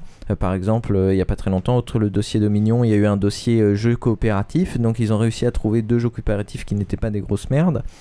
Euh, Quoi? donc, Il y a à la fois euh, de l'actualité et, euh, et, euh, des dossiers, ce qui, permet, ce qui permet un peu d'avoir euh, une sélection, contrairement à Trick Track qui va. euh, Après, c'est vrai que je regarde même pas la partie blog de Trick Track parce que moi, ce qui m'intéresse, c'est- la partie catalogue. C'est juste, je pense qu'on n'a rien à voir en fait. C'est-à-dire que on, Si, vous parle de jeux. Voilà, c'est ça. On, on parle la même chose, c'est-à-dire que euh, euh, sur Tritrack, on a des avis de, de jeux. Sur euh, Tritrack, on a le forum. Nous, on n'a qu'un seul troll, c'est toi. C'est-à-dire que tu, tu viens sur euh, chez nous, il n'y a pas de troll quoi. C'est euh, J'ai j'ai eu l'impression que ça vous a un peu perturbé euh, quand j'ai commencé à balancer des conneries. Il y a un mec qui met des non commentaires. non, c'est bien, quoi, c'est bien, c'est bien.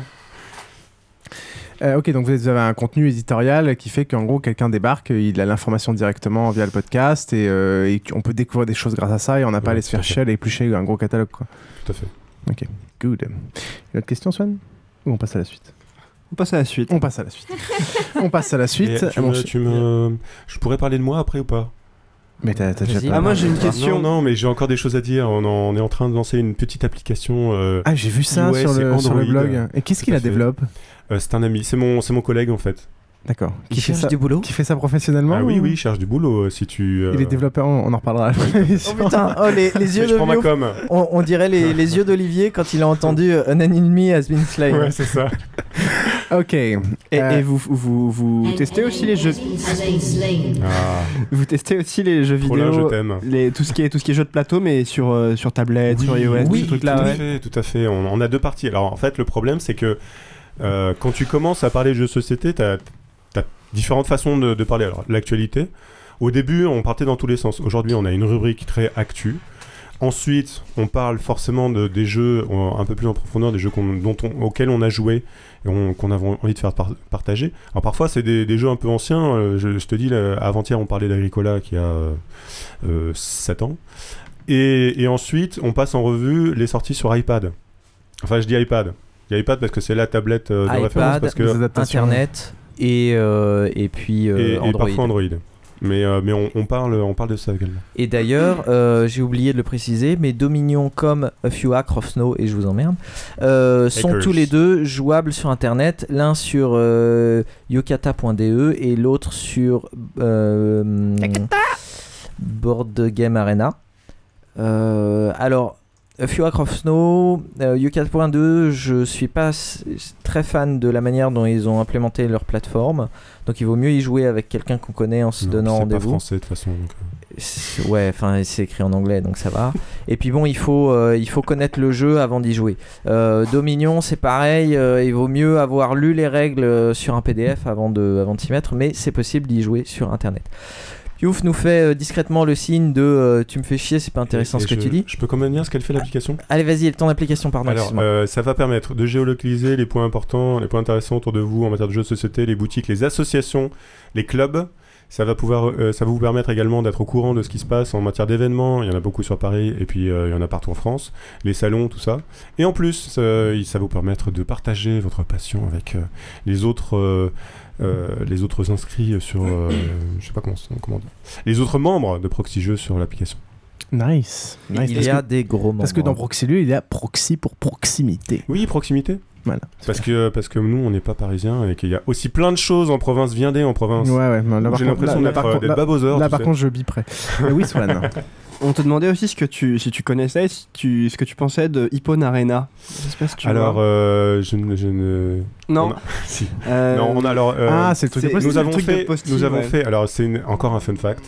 Euh, je peux ou pas, euh, Vas-y, vas-y. Tu euh, peux, vas-y, vas-y, vas-y. Je t'apprends sur Crélin, c'est tout. Alors, euh, il faut savoir qu'on a parlé du Spiel des Jahres, on a parlé de l'Allemagne. Un des plus grands salons euh, du jeu de société au monde, c'est se passe se déroule en Essen, dans la banlieue de Düsseldorf. Enfin, Essen, c'est énorme. hein, euh, et euh, c'est une fois par an en octobre. Et, hum, et j'y vais depuis 8 ans ou 9 ans, tous les ans.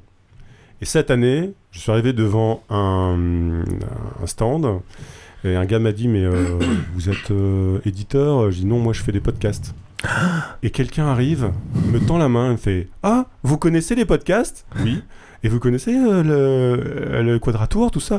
Ah bah oui, oui. Ah, je suis Posti. et donc j'ai rencontré Post Carbon Eisen en Allemagne euh, sur un salon du jeu de société. voilà. pour, Ah, euh, donc ce que je connais Hippone, oui. on a fait un dossier qui est sur notre site. On y retournera les voir parce que c'est un excellent outil. C'est une, une boîte à outils en Mm. fait Hippone. Moi, j'y vais la semaine prochaine. Tu vas, tu vas les interviewer? Non, non, je, parce qu'en fait, j'ai un client à, à l'incubateur télécom. Oui, bah, je sais.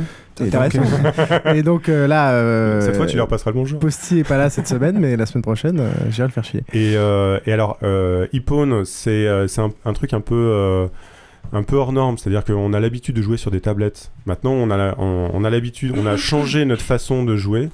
Et euh, on utilise les doigts. Et euh, on- il y a beaucoup de portages de jeux de société sur, euh, sur les tablettes. Donc, vous pourrez trouver ça sur le site. Et, eux, ils ont pris le contre-pied. Ils ont dit on va encore aller un cran plus loin et on va amener cette technologie de capture de mouvement, puisque Pascal c'est quelqu'un qui est euh, spécialiste dans la capture de mouvement, et on va mettre, enrichir en fait le, jeu. Euh, vous allez déplacer des figurines sur, euh, sur un écran, et toutes les informations qui peuvent vous être données par un maître du jeu, ou toutes, toutes les informations cachées, on va pouvoir vous les amener d'une autre façon. Et de la même façon, vous pouvez, l'IA va pouvoir bouger les figurines qui ne sont pas euh, qui sont des PNJ qui vont pas être euh, gérés par, par les joueurs. Donc c'est vraiment quelque chose d'à part. Euh, j'attends qu'ils aient un catalogue, j'attends qu'ils aient euh, vraiment une offre commerciale pour retourner les voir, parce que mais ça peut euh, totalement cartonner. Oui, Tout dépend si des gens s'emparent du SDK et. euh, Moi, je, je sais Il pas. faut, il faut si- qu'il y ait la communauté qui, euh, qui. Je sais pas si ça va marcher parce que c'est un peu particulier, mais ce serait vraiment énorme. Alors, Jumbo sort des jeux de loi. Euh, non, c'est pas de jeu de loi, c'est euh, si quand tu avances ton, ton pion et que tu fais. c'est un tu jeu de loi, ouais. Oui, voilà. Il- Excuse-moi. je- je- Alors, je euh, le, pas- deck building, le deck building, ça va, mais alors le jeu de loi. euh, il, il sort des jeux de loi sur iPad et alors, ils ont sorti un truc fait, fait pour jouer. euh, enfin, tu- non, ça, ça, ça va marcher. ouais, ça un va mec- marcher. Il y, a- il y a plusieurs, il y a des mecs qui étaient venus nous voir nous pour adapter des, des- des vieux jeux de société. Et en plus, alors si, euh, si vous aimez euh, entendre parler de, de science et de technique, je vous conseille euh, l'agence To Geek. Le numéro 7 avec euh, Post Carbon qui euh, parle de ça, c'est incroyable. sur la capture des mouvements. Et, et Post Carbon est incroyable. Il est incroyable. Bisous, Posti. Salut. On- Oui, Krélin Alors, donc, suite. euh, on passe à un- une rubrique jeu prise et reprise. Oui, parce que ça fait un an que vous n'en aviez pas eu, donc maintenant vous allez en bouffer. Prise et reprise.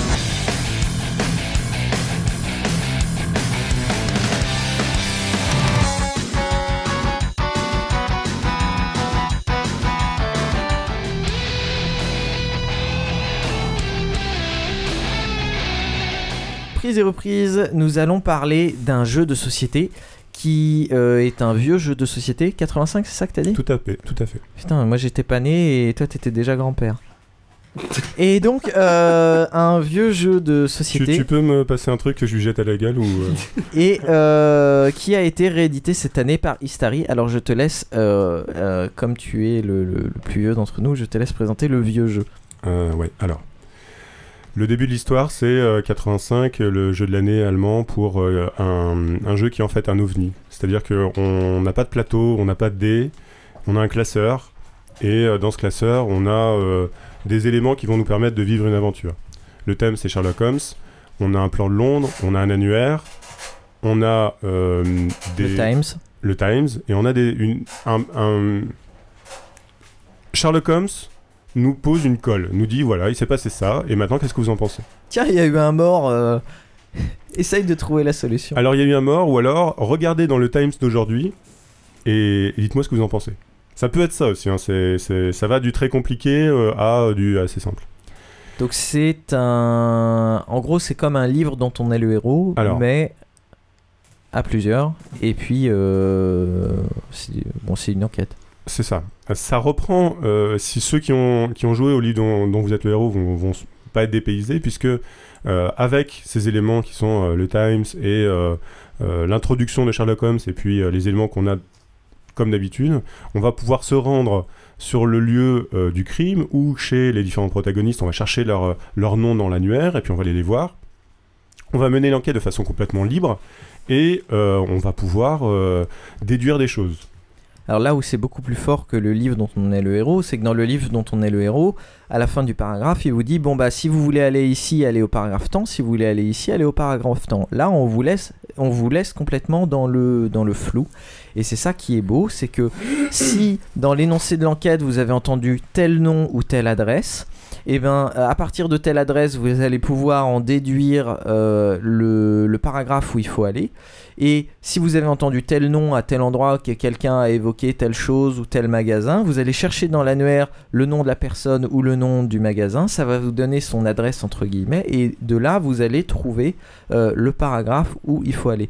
Donc en fait, c'est pas facile, vous pouvez pas entre guillemets tricher en suivant les trucs bêtement, il faut vraiment réfléchir pour trouver les éléments dans ce qu'on vous a raconté, et donc aller en, dé- en, en trouver, en déduire un paragraphe. euh, On peut partir sur des fausses pistes, on peut partir sur. Euh, c'est exactement comme le principe de l'enquête de base, à savoir, eh, tiens, ça, ça a vraiment rapport avec. Est-ce que ça a rapport avec l'enquête ou pas rapport avec l'enquête? Est-ce que j'arrive à mettre des, des choses en parallèle? Est-ce qu'il peut y avoir un lien entre ça et ça? Alors, t'as as quand même une contrainte, c'est que euh, tu, tu te mets en compétition avec Sherlock Holmes. Et Sherlock Holmes, il est super fort. Ouais. Ouais. Par exemple, Non, non, le non, non, premier- non, non, c'est pas. Ouais. Le Il est premier, super euh, fort. le premier, euh, la première enquête, c'est un, un mania des munitions qui s'est fait tuer. Donc le Attends, premier- attention, attention, pas de spoil. Non, pas de spoil. Le premier truc que tu te dis, c'est bon bah voilà, il s'est fait tuer. Manifestement, il avait des maîtresses. Est-ce que c'est sa femme qui s'est vengée? Euh, Manifestement, euh, il a. Est-ce que c'est le mec qui est devenu président à sa place qui pouvait avoir un conflit d'intérêts? Est-ce que c'est telle chose? Donc déjà, à la base, tu as plusieurs pistes et c'est ça que euh, tu vas aller essayer d'explorer. Quelle dimension ça prend la, la compétition avec Sherlock Holmes? Euh, je ne comprends pas cette question. Non, je sais pas, tu dis tu te mets en Alors, non, non, a un- voilà, si, concept si, de- je- maintenant je la comprends. le plus vite, Euh, ou- c'est- C'est c'est important. Tu as deux façons de, de voir ton, ton, ta soirée.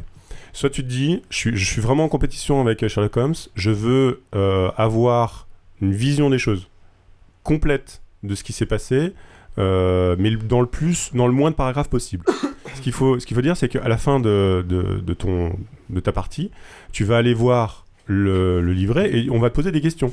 On va dire est-ce que vous savez qui a tué? Est-ce que vous savez euh, qui est Monsieur Machin? Est-ce que vous savez euh, pourquoi euh, Monsieur Bidule avait un truc dans son sac? Et là, tu dis ah et c'est là que je dis que Sherlock Holmes est fort parce que lui il a tout trouvé. Et Alors lui, il l'a fait en 4 paragraphes en général, surtout. là où toi, t'en as fait 20.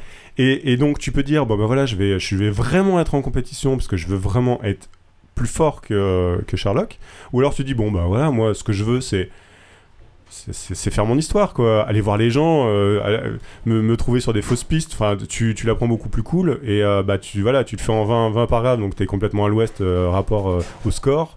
Mais mais ce qui est important c'est vraiment enfin pour nous ce qui est important c'est pas le, le score c'est la, c'est la partie, c'est la soirée que tu as passée à, à, à feuilleter des pages, à regarder le, toutes les, euh, euh, tout le Times, les, les petites histoires du Times et, et tout ça. Quoi. Dans l'ancien jeu, tu as le jeu euh, en compétition entre joueurs ou pas? Tu, tu peux le montrer peut-être oui. Alors, il y a, il y, a, il y a plusieurs façons de, de le faire. C'est-à-dire que euh, on peut euh, C'est écrit éventuellement. dans les règles ou pas? Je ne crois pas. D'accord, parce que C'est un dans peu comme le nouveau- Monopoly, j'ai jamais lu les règles, hein, tu sais. D'accord. Dans le nouveau, tu as, euh, c'est vraiment écrit dans les règles. Dans, dans le nouveau, enfin, t'as as aussi plusieurs manières de le jouer. Donc tu peux le jouer contre Sherlock pour le jouer au point, comme tu l'as dit. Tu peux le jouer juste comme ça pour essayer de trouver la solution, comme tu l'as dit aussi. Et il y a aussi la possibilité de le jouer euh, les joueurs les uns contre les autres. Donc là, en fait, on se fait passer euh, le livret principal qui, qui est les endroits où on va. Donc celui qui a le livret, donc à tour de rôle, décide vraiment qui on va voir. Et à tout moment de la partie, quelqu'un euh, peut décider, peut dire moi j'ai trouvé la solution. Dans ce cas-là, il va voir la, phase la page finale, il note sur un papier ses réponses aux questions et il arrête de jouer. Et quand les autres, se... chacun euh, décide qu'il a trouvé la solution, là, euh, on arrête la partie et chacun calcule ses points indépendamment. Donc il y a, on joue contre Sherlock Holmes, mais on joue aussi les uns contre les autres, sachant qu'on n'est pas tous d'accord sur euh, euh, éventuellement euh, l'issue. L'issue, voilà. Oui, bah écoute, euh, je pense que, enfin moi la, la deuxième me, me plaît moins. Euh, on, se passe le, on se passe le, classeur parce que moi j'ai l'ancienne version. Il faut savoir qu'à un certain moment, euh, l'ancienne, la, version Descartes, puisque c'est Descartes qui avait euh, édité ça, Elle était très très chère, c'est-à-dire que tu peux trouver ton, ton édition pour une centaine d'euros, et puis pour euh, 30 ou, ou 50 euros de plus, bah, tu vas avoir les extensions complémentaires. Donc, donc le, le classeur, et c'est pour ça que, alors donc, Istari euh, a décidé sur un coup de tête ou presque de euh, leur éditer. Ils ont été ch- jusqu'à chercher les héritiers, euh, des- des- les ayants droit en Amérique, et ça s'est fait par, par un réseau de, de jeux- de- du jeu de société. Ils ont de la thune chez Starry pour envoyer des gens en Amérique. hein. Non, ils sont juste passionnés. Et, et, et c'est là que tu dis, hein, ils sont juste passionnés, ils ont récupéré le- les droits, ils se sont retapés tout le classeur, ils ont refait euh, certaines enquêtes qui étaient, euh, qui étaient un petit peu bancales, qui étaient buggées, ils ont refait la carte, ils ont tout refait. Et, donc, ils ont, euh, je pense qu'ils ont voulu aussi calquer sur à, l'ère du temps. Donc, c'est pour ça qu'ils ont mis cette, règle qui est de dire que tu peux jouer en, compétitif. Par contre, nous, on, se- passe le classeur. Tu as quand même une décision. C'est un peu comme tous les jeux coopératifs. Parce que c'est quand même un jeu coopératif. Euh, il faut qu'il y ait un libre arbitre. Et la personne qui va lire le. Il y a toujours un joueur actif qui va choisir vers quel paragraphe on va aller. Mais par contre, euh, on joue pas du tout en compétition. On joue. euh, on, on se raconte, euh, c'est comme je disais tout à l'heure, on va se lire le, le Times, on s'échange, en fait, on s'échange les idées.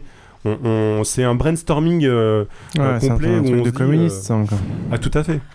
Nous, par exemple, nous par exemple, euh, hier on a fait une partie et c'est vrai qu'on avait. euh, moi j'ai eu une intuition. euh, on a joué euh, tous ensemble et en coopératif. Euh, pas dans l'idée de battre Sherlock, mais c'est sûr qu'à la fin on a regardé nos points pour rigoler. Euh, et on n'était pas loin de lui grâce aux questions complémentaires. Et euh, donc hier, on- on- au début, j'ai eu une intuition sur un mec, et puis bon, en fait, on s'est planté. Mais en fait, c'était bien lui.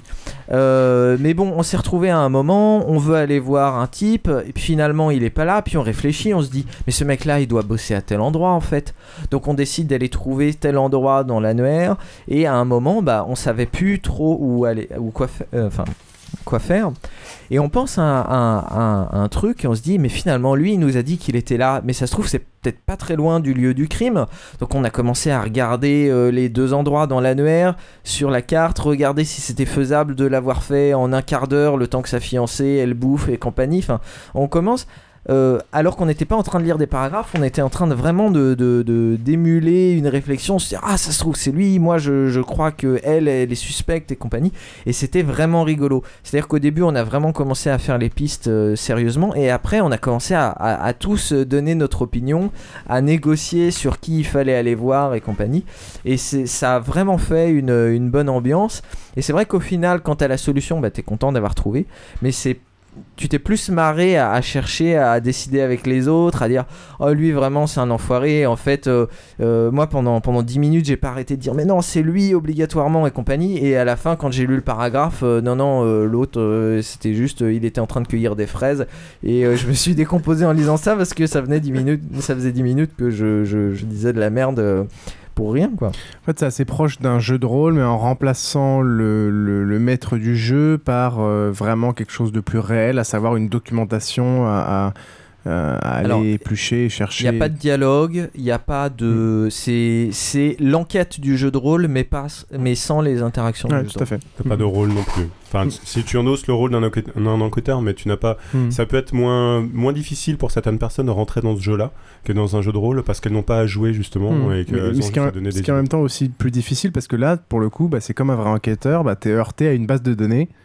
et à toi de te démerder. quoi. Il n'y a pas Ouais, le. y oui, pas mais tu peux y jouer avec n'importe qui. Moi, Oui, bien sûr, mais- j'ai joué avec des gens qui n'étaient pas des Ouais, bien sûr, joueurs. mais t'as pas, t'as pas le maître du jeu. qui Donc, euh, au moment où tu fais ta feignasse, il n'y a pas le maître du jeu qui va essayer de te trouver un, un petit indice en plus pour Ah non, te faire non, avancer. tu peux complètement te planter. T'as ta base de données. tu, peux, euh, tu peux aller voir Sherlock en disant ah ah, j'ai tout trouvé et là euh, tu te rends compte que tu t'es planté de bout en bout.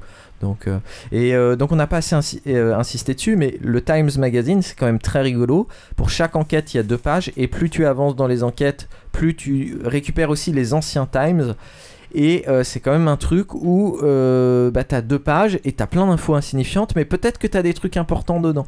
Donc c'est assez rigolo. C'est vachement intéressant ça.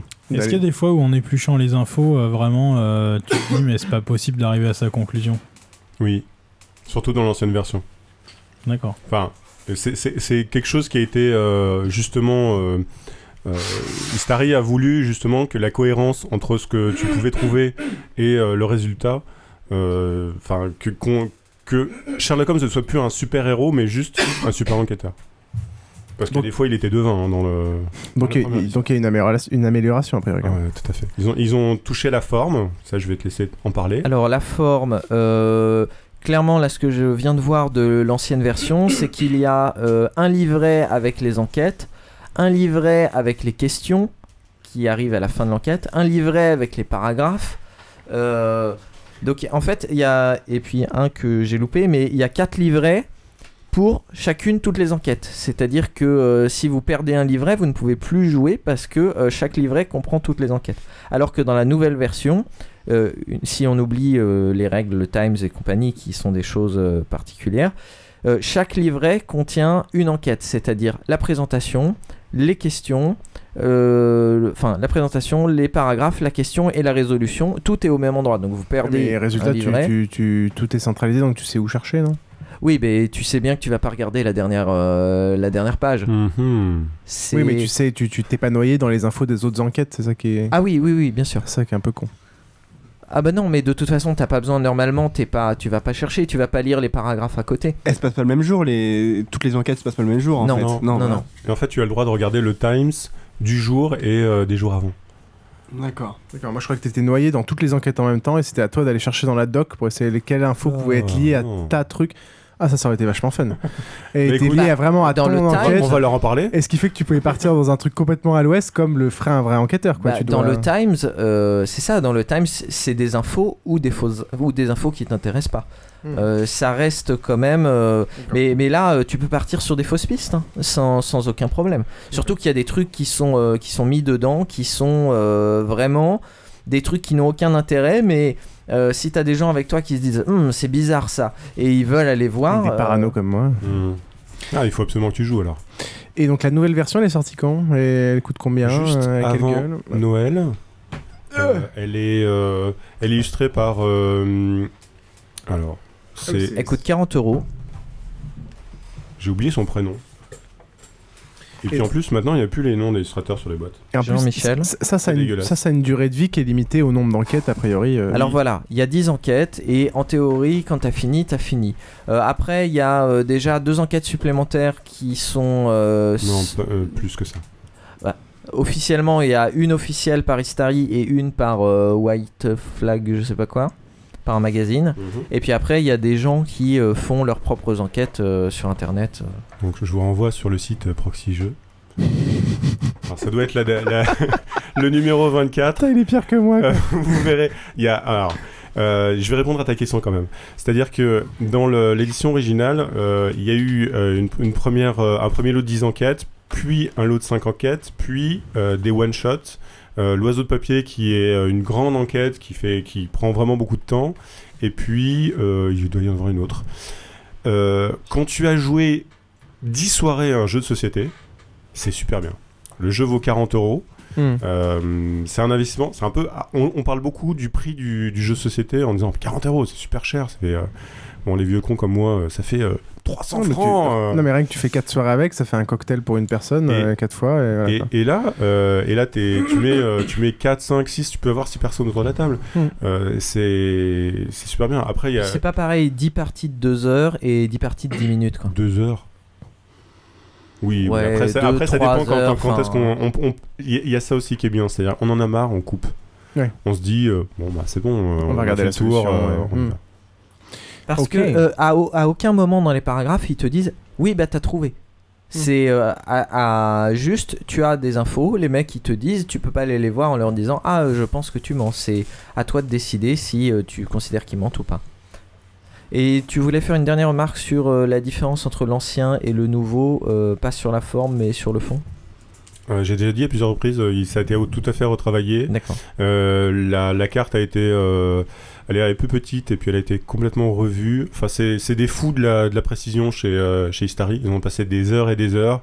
Et, ils ont fait un super boulot. Alors il y a toujours des coquilles, il y a toujours des, des choses un peu, enfin comme dans tout travail. Mais euh, ils ont changé. Je me, je me souviens plus. Je sais pas si c'est pas, pas la première. Il y a une industrie qui est une industrie euh, euh, américaine qui auparavant était une industrie euh, euh, soviétique ou un truc comme ça. Ouais, ils sont rajouté- pointilleux, enfin, ouais. ils sont voilà, ils sont ils sont allés dans le détail et il y a plus de cohérence et il y a euh, et a priori le la perception du jeu, enfin le, le, le ressenti du joueur est grandement amélioré. D'accord. C'était vraiment très sympa. Ils sont allés jusqu'à, alors je sais pas si c'est dans l'original, mais sur la carte, il y a quand même une échelle de temps de transport pour voir si, quand les mecs te disent j'étais à tel endroit, voir si euh, c'est probable qu'ils aient pu faire euh, telle chose, telle chose en un quart d'heure ou pas. Nice. Voilà. Donc très sympathique. Euh, ça peut être un moyen, si vos copines ne font pas de jeu de rôle, de faire un truc qui y ressemble avec elles, de faire des soirées qui changent un petit peu euh, des lapins crétins ou... euh, Des soirées Bang Bang. Ou des soirées gangbang. Faut arrêter de croire qu'on a envie d'y jouer avec les copines au jeu de rôle. Non, mais ça, c'est un après, après, elle, elle s'imagine que ça nous fait plaisir. Ouais, c'est clair. Donc ça s'appelle Sherlock Holmes, détective conseil. Voilà. T'as- Ah, t'as- la carte me rappelle un peu le. le- Quand on jouait à. C'était quoi le, le, le, le- le- le jeu à Londres où on se baladait, il y avait un voleur et tu devais le trouver Tout le monde fait cette Scotland Yard. Scotland Yard. Bah, c'est la map de Londres, quoi. Ok, bah merci beaucoup pour ces infos. Vous trouverez tout le détail sur le blog basincast.com lorsqu'on diffusera l'épisode. Et on passe maintenant à la rubrique culture. Et maintenant, c'est l'heure de surfer sur Internet, une petite balade qui va nous faire rencontrer cette semaine des téléspectateurs vraiment passionnés. Ils sont tous des fans, vous allez le voir, des séries télévisées. Ils sont de plus en plus nombreux. Et Jean-Jacques Perrault a observé qu'ils se livraient à un véritable culte. Le mot n'est pas trop fort. Démonstration.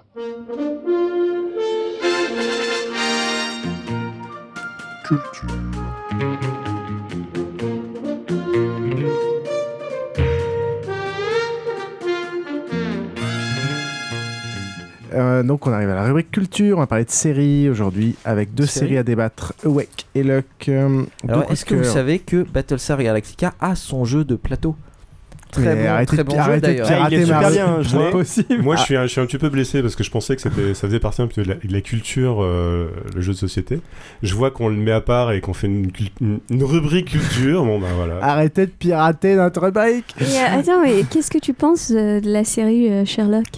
Ah non, non, Alors- non alors, la- la série, euh, j'ai vu que la première, euh, du mois dernier et on J'ai vu que la première saison et c'est super.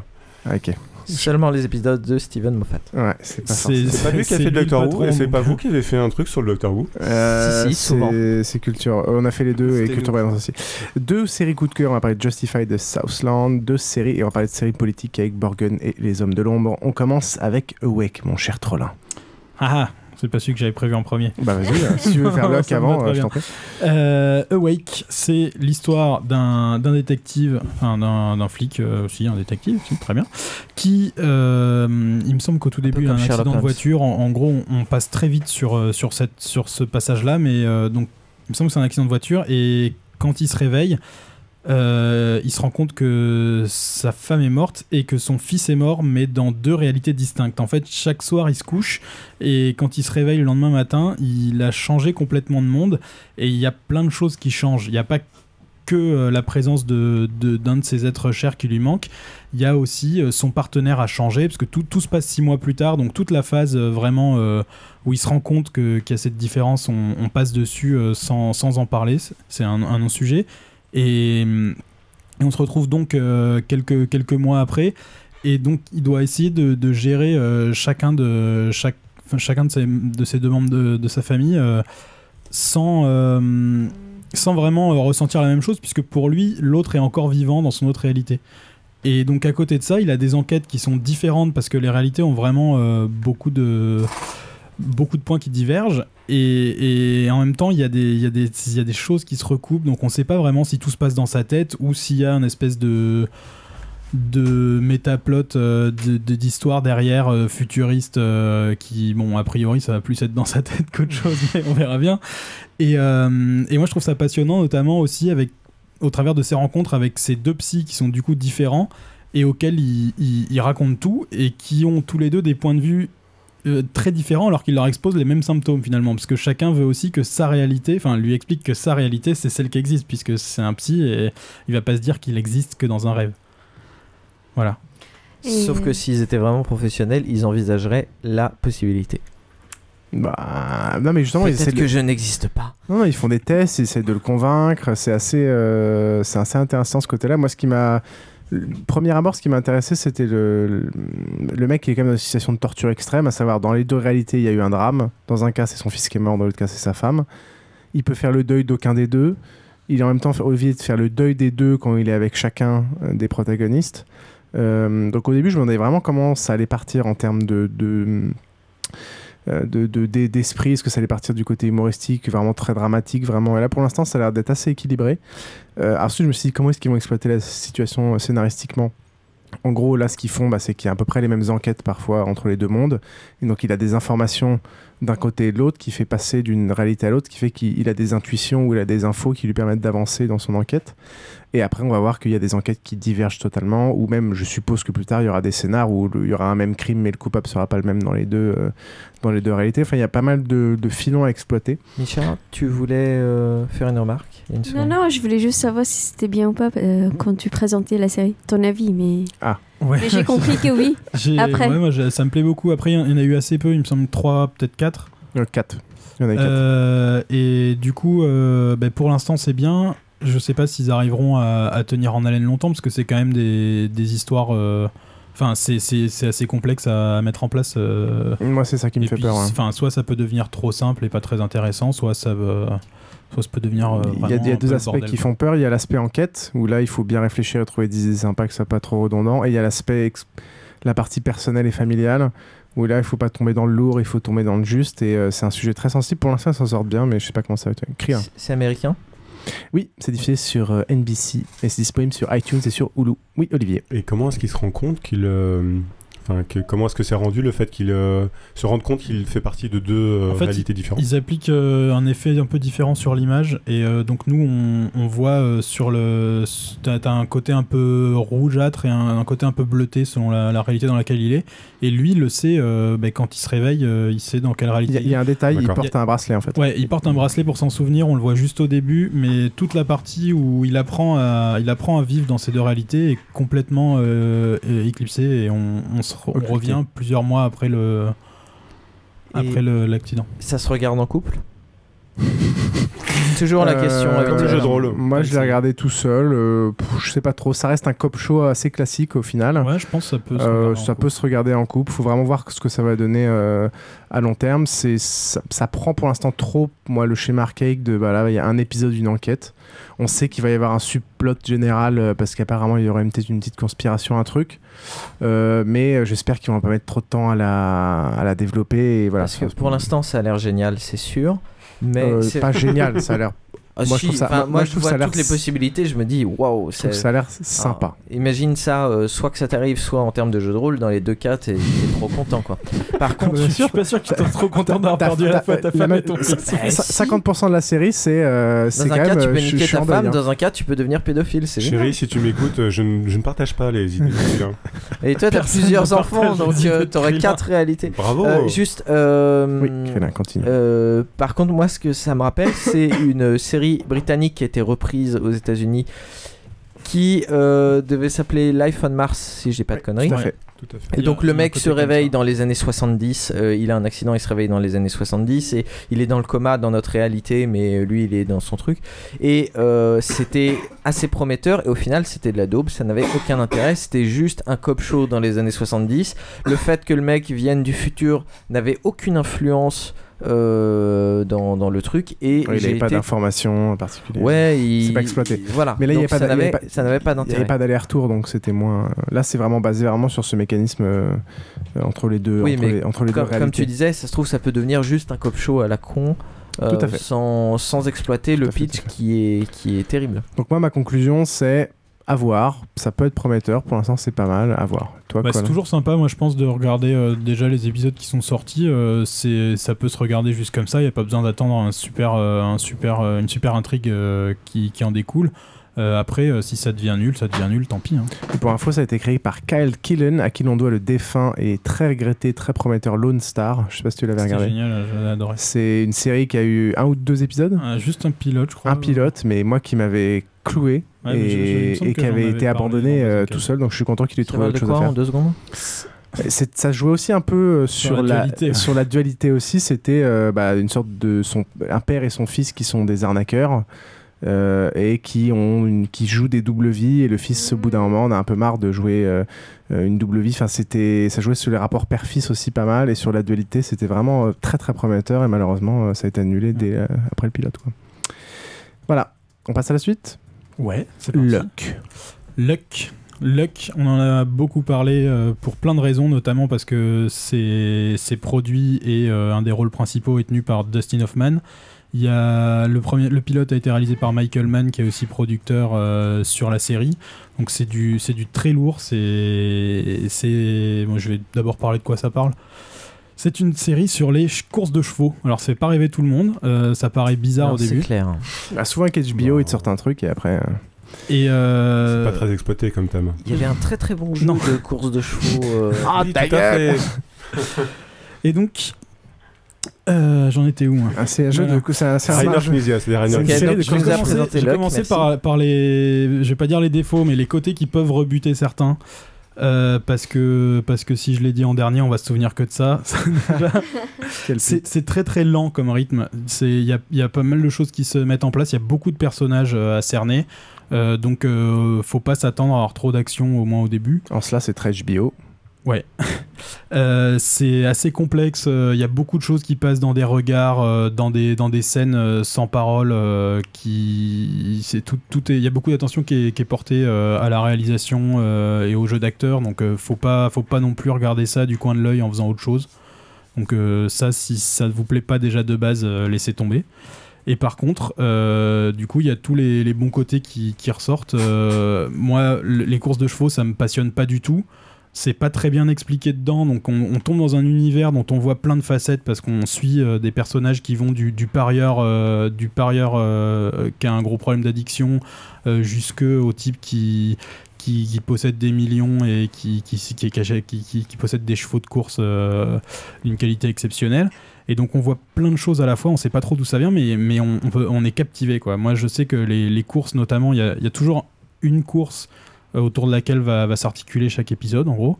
Et il y a des images, euh, des images euh, de courses qui sont euh, d'une part techniquement, je pense, assez difficiles à obtenir euh, sur euh, des, des images de chevaux qui Mm. sont assez magnifiques. Ah, ce qui va lui, ce qui va Et, coûter et ce on qui- voit le- l'émotion sur le visage de tous les types qui sont en train de suivre ça euh, avec une attention euh, folle. Et, euh, et on, on est là, on sait même pas vraiment quels sont les enjeux, qui est le cheval de qui, mais on on n'en peut plus. quoi. Il y a du suspense, on est oh, qu'est-ce qui va se passer Qu'est-ce qui va se passer quoi. De toute façon, euh, ils se ressemblent tous. hein. Euh, Euh, Voilà, donc euh, malheureusement, ça a été annulé euh, après le début de la production de la saison 2 parce que euh, il y avait déjà eu trois morts de chevaux. Et, euh, et du coup, ils se sont dit qu'ils prenaient toutes les précautions qu'ils pouvaient, mais que visiblement, il y aurait, il risquait toujours d'y avoir des accidents et que du En coup, il valait ouais. mieux s'arrêter là. Il y a eu des grosses, grosses pressions de la, la PETA.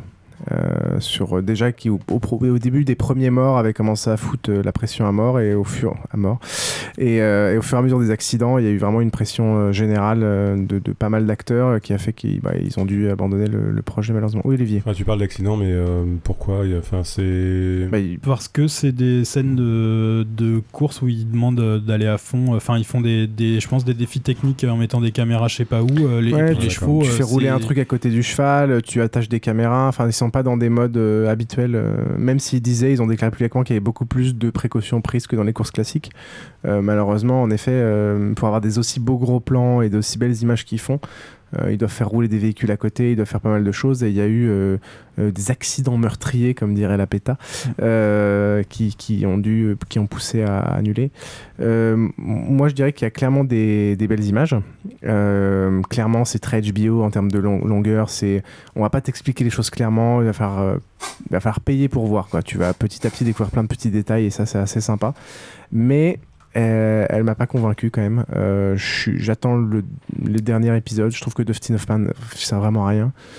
Et les, les y a flasques, pas, euh, il sert à rien. Et il y a pas. Enfin, j'attendais qu'il y ait un gros plot, un gros, un truc, je sais pas, avec alors, je passe peut-être à côté de certains trucs, mais je sais pas, j'ai l'impression que ça, ça, ça démarre pas. Les personnages sont pourtant assez sympas, attachants, mais euh, moi, j'ai pas accroché personnellement. Oui. Il y a pas Sarah Jessica Parker qui joue dedans? Non.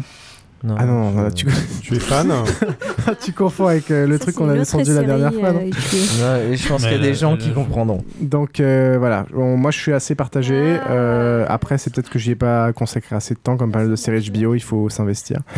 Euh, mais en tout cas, Trollin, tu le conseilles.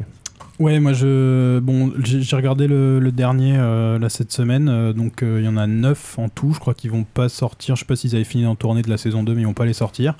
La fin est relativement, enfin, ça boucle. Ouais, c'est à peu près bouclé pour toutes les intrigues à court terme, et euh, du coup, euh, moi je trouve que ça se finit euh, relativement bien. C'est sûr que si on n'y prête pas attention, moi je sais qu'il y a un ou deux épisodes au début, je, je regardais pas trop, euh, on, on s'emmerde un peu, mais euh, dès qu'on dès qu'on se met dedans, euh, je trouve que c'est- c'est vraiment prenant. Voilà, c'est Luck. Euh, on passe maintenant à une série dont on avait déjà parlé, mais dont on va reparler parce que c'est vraiment un des coups de cœur du moment. C'est Justified. Et du coup, je me souviens plus de ce qu'on avait dit, donc je sais pas ce qu'il faut redire. Sur Justified, bah, je crois qu'on peut, on peut résumer rapidement. euh. Justified, en résumant rapidement, c'est un western moderne avec un marshal à chapeau. Yeah Euh, qui, euh, qui a un petit problème vis-à-vis de sa hiérarchie, au moins au début de la série, parce qu'il a tendance à proposer des duels au type qu'il est censé attraper pour, euh, pour simplifier la vie. En gros, il leur dit Bon, écoute, euh, soit tu te laisses arrêter, euh, soit t'essayes de me tuer, mais je t'aurai avant. Dit comme Et- ça, ça a l'air con, mais c'est tellement bien fait. C'est euh, des moments très forts, mais là il y a beaucoup plus d'action, euh, c'est beaucoup plus dynamique. Il y a Timothy Olyphant qui était euh, le, un- le personnage principal de Deadwood aussi, et, et Walton Goggins. Alors, euh, Timothy Olyphant qui était le personnage principal de Deadwood. Ouais. Timothy Olyphant, il était pas dans Deadwood? Bah si, c'était le héros. Ah bon? Putain, il faut que je regarde. Et, euh, et Walton Goggins qui était dans The Shield, qui jouait Chain, qui est, euh, qui est un peu son. Son. euh, je sais pas comment le définir. qui Bah, est son ennemi juré en même temps avec qui il s'allie relativement, euh, relativement euh, souvent, qui est un peu le, le criminel de service dans le coin, qui t'en trouve Dieu. Et... Mais en même temps, c'est un petit patelin, donc tout le monde, il revient en fait dans son, dans sa- son pays, entre guillemets, son- sa région d'enfance.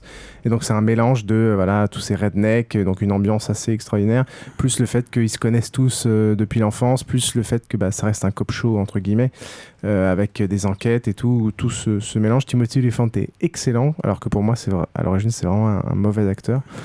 Euh, là, il est vraiment bon. Et le mec qui a écrit les nouvelles sur lesquelles est basé le euh, Justified, qui s'appelle Elmore Leonardo, euh, est vraiment apparemment valide à 100% la prestation qu'il fait. Donc, enfin, c'est- assez excellent. Moi, ça fait, moi, j'avais déjà parlé de ça, je crois, la dernière fois, mais ça me rappelle Winter's Bone. Je sais pas si vous avez vu le, le film dans cette ambiance américaine Ah, redneck. notre meilleur épisode. ah, et ça, c'était c'était au top. Euh, donc, moi, je le conseille fortement. Les saisons sont toutes aussi bonnes les unes euh, que les autres pour l'instant. Là, c'est sympa la dernière aussi. Bah, tant qu'à faire, je préfère la 2 et la 3 que la première. Mais... Ouais, première, c'est une mise en jambe un peu trop dans le, dans le personnage euh, de base, quoi. Mais après, ça évolue. Et, et ouais, donc, pour- rien que pour Timothy Olyphant, il, il fait là un- une belle prestation.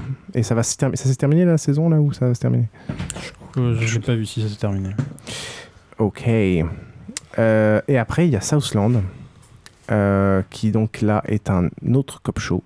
Donc on- a priori c'est des, séries d'un modèle assez classique, mais je trouve qu'il y a un renouveau un peu dans ce, dans ce genre. Euh, c'est C'est dire c'est- qu'ils ont tellement tout fait dans le cop show que si tu fais pas des trucs un tout petit peu exceptionnels. Ouais, mais là- il faut faire gaffe parce que là, il y en a un paquet qui sortent des pilotes euh, daubés euh, au possible, quoi, avec genre la nana qui a la mémoire photographique et elle revoit les Ouais. scènes. Et... ah, mais, c'est euh, nul la majorité sont basées sur des principes à la con, c'est-à-dire euh, soit tu mets un truc fantastique, soit un machin singulier. Là, c'est simplement bon. Southland, il n'y a rien d'original dans le scénario, il n'y a rien. C'est une série de flics, LAPD, classique. C'est juste que c'est super bien fait. Donc les sept premiers épisodes de la saison étaient diffusés sur NBC et après ça a été annulé. Mais heureusement, ça a été sauvé par, euh, par la TNT. Donc euh, ma- maintenant, je crois qu'on en est à la troisième saison, je sais plus. Euh, c'est un truc de cop show ultra classique avec un petit mécanisme au début assez euh, accrocheur où il faut un flash forward sur, le, sur la, fin de l'épisode pour t'accrocher un peu. Il y a pareil comme tous les cop shows, des histoires en parallèle avec des flics de la rue d'un côté, les inspecteurs de l'eau qui font des, des, des enquêtes en parallèle. Des personnages principaux qui sont assez classiques. Il y a un rookie qui vient des quartiers aisés Euh, mais là, très habilement, au lieu d'insister lourdement là-dessus non-stop sur la différence entre le statut social, finalement, ça c'est assez mis de côté. Euh, un vieux de la vieille dont tu découvres les forces et les faiblesses au fur et à mesure, euh, une inspectrice black qui vit encore chez sa mère. Euh, c'est basé vraiment le, le succès moi de cette série sur euh, sur des excellents acteurs, des personnages tous qui sont assez classiques mais en même temps très intéressants, très humains. Euh, tout est, beaucoup de choses sont dans le non-dit, les silences, les plans fixes sur les visages. Euh, donc euh, ça c'est pas mal. La façon de décrire la rue me, me rappelle un peu The Wire. pas du tout manichéen, ça laisse peu, c'est assez pessimiste, ça laisse assez peu de place à l'espoir, mais, mais c'est assez intéressant.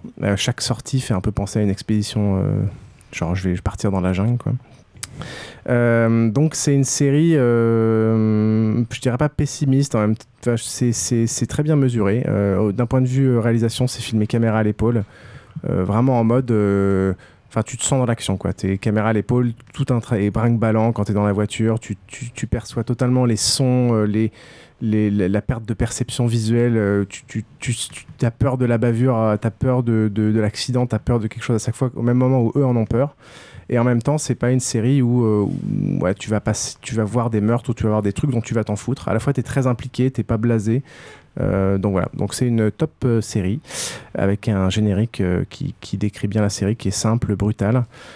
C'est assez violent, mais c'est à voir. Et pour info, dans la dernière dans la saison en cours qui vient de se terminer, qui est la troisième saison, il y a Lucy Liu en guest star pendant toute la troisième saison. C'est Southland et moi je vous le conseille. Je crois que personne d'autre ne l'a vu. Et il y a marqué euh, par le créateur de Donnie Darko Ah, je sais pas ça. Il y a marqué ça dans le trailer. Ah Oh. oui. Alors, euh, bon réalisateur, mais par contre, euh, ouh. voilà. quoi. Et je savais pas que Basincast était sponsor par HBO quoi. Ah bah qualité mec. Qualité, qualité. On va appeler ça un guest star quand ça Bon, va on a fait, on a fait un peu trop, un, un peu trop de, de, de, de praise, de, de, de- d'éloges à toutes Ah mais ces... non, en fait, je dis n'importe quoi, j'ai mis le mauvais trailer. Southland C'est vraiment une merde. Ah, Ah putain, soit nous n'est fail. Euh, donc on va bâcher un petit peu. Pourquoi on lui a euh, laissé un micro, et- quoi et Les trucs à ne pas regarder en ce moment, euh, mon cher Trollin, c'est quoi Euh, alors, si je devais en choisir deux dans toutes les dopes que j'ai pu voir ces derniers mois, euh, il y en a beaucoup. un, c'est surtout parce que j'ai peur qu'on le conseille, encore une fois. C'est souvent que j'ai remarqué, euh, je regarde un truc, j'envoie une demi-saison, je me dis c'est vraiment nul à chier, j'espère que, j'espère que ça va être annulé. J'entends la news comme quoi c'est annulé, et là, euh, je passe dans la rue et je vois une affiche, et c'est euh, la nouvelle figure de proue d'une euh, d'une chaîne de séries française. Quoi. Bah en ce moment, Canal, fait, Canal se plante fois. systématiquement. Toutes les séries qu'ils achètent s'annulent au bout d'une saison et ils achètent que de la merde. Quoi. C'est... J'avais vu ça pour Flash Gordon qui était sacrément nul il y a Euh, 2-3 ans. Ouais, puis là, il y, a- eu Flash Forward, il y a Flash eu. Forward. il y a ouais, mais Flash Forward, ça a pu être bien à une époque. Non, non, mais un truc annulé, euh, il y avait le truc fantastique aussi, là, avec euh, les mêmes acteurs que dans Awake d'ailleurs. euh, le truc où t'avais les extraterrestres qui débarquent et tout ça. Ah non, c'était Flash Forward aussi. Je sais plus. Bref, euh, donc les deux trucs, euh, le- il y a un truc qui est fait par la production de JJ Abrams, euh, Bad Robot, qui s'appelle Alcatraz, avec un nom qui fait un peu rêver, avec euh, le gros de Lost, là, euh, j'ai oublié Hurley. son nom. Euh, et euh, c'est sur euh, des prisonniers qui disparaissent en 1963 à la fermeture d'Alcatraz et qui réapparaissent sans avoir vieilli d'un seul jour. euh, et il n'y a rien qui est cohérent, c'est- vraiment pas très bien. Euh, on va pas s'attarder dessus du coup. Non, c'est, c'est, dramatique. un autre truc à pas recommander, mais en même temps, c'est un petit côté euh, nanar qui, qui me fascine, donc moi je continue, c'est euh, The River.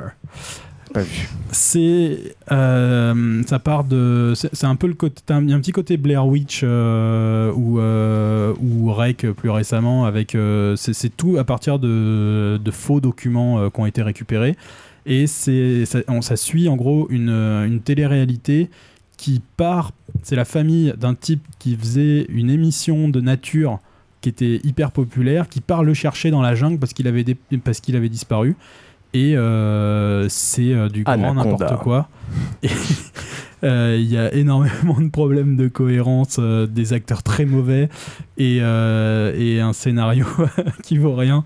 Du coup, c'est un côté nanar euh, qui, moi, qui me passionne. C'est très vendeur. Donc regardez-le ou ne donne regardez envie. pas, selon ce que vous aimez. Euh, ça peut plaire à certains.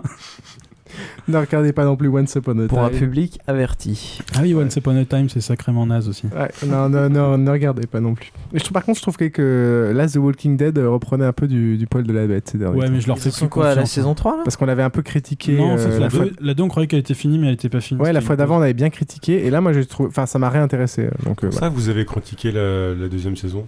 Euh, je sais plus. Non, entre nous. Oui, d'accord. Ah non, je suis pas sûr. Je sais Non, plus si on a fait un va live. parler- parler de ce que vous dites Non, non, vous, Bah, dans le ça. spécial zombie. Dans le spécial zombie. Non, mais dans le spécial zombie, c'était pas encore la deuxième saison. C'était la, la saison Si, 1 si, je crois. la saison 1 a un Non, gros c'était le, c'était début de la première saison, de la deuxième saison. Vous avez même parlé du tout premier épisode Ouais, du minable ça. avec Oui, le viseur et tout. On a vu Ouais, que le tout tout premier, du coup, qui était nul à chier. Tout à fait, tout à fait. Je me souviens maintenant. Par contre, euh, lisez les comics.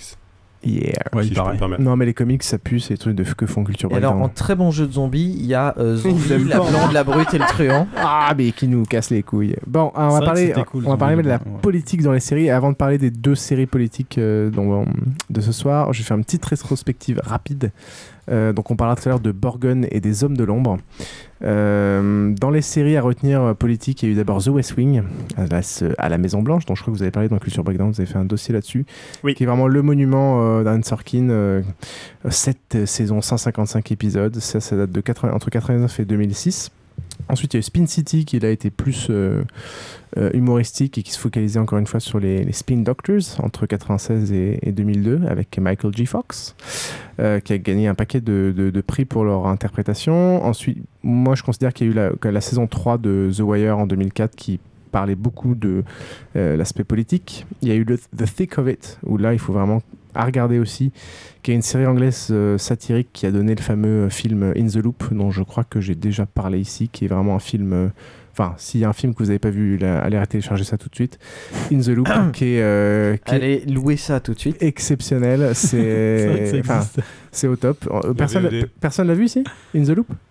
À part Non. Micha Non. Oh la vache, putain. Bon, bah, Micha, euh, est-ce que tu l'as vu On t'a forcé oui, je l'ai vu, ouais. ah bah évidemment. C'est moi qui l'ai choisi. c'est- Non, c'est enfin, c'est c'est vraiment un film énorme en je termes de. pense que vous aimerez. Enfin, euh, Krillin, non Ouais, tout le monde va. tout- tout- Pourquoi Moi, j'aimerais pas. Non, c'est anglais. Mais si, toi, tu vas aimer. C'est Ah oui, anglais en plus. là, au lieu de se euh, focaliser l'humour, sur la, euh, sur la anglais. partie que anglaise, c'est vraiment ça, c'est plus au niveau international. C'était l'explication de comment est-ce qu'on en est arrivé à, à la guerre d'Irak euh, de manière. euh, Enfin, c'est assez exceptionnel d'un point de vue euh, satirique et humoristique. et le- L'incapacité du pouvoir. Voilà, et le jeu d'acteur est exceptionnel. Donc, allez télécharger ça, In the Loop. Euh, malgré tout ça, au final, il y a assez peu de séries centrées sur la politique comparée au genre euh, Mais policier. il n'y avait ou- pas une série aussi euh, avec Gina Davis il y a quelques années qui jouait une femme politique. Euh, Jenna Davis, c'est laquelle C'est pas, c'est pas C'est com- une rousse, je sais pas si ça vous dit quelque chose. Ah oui, c'est ça, Ouais, je, je vais en, in Chief. je vais en parler justement après.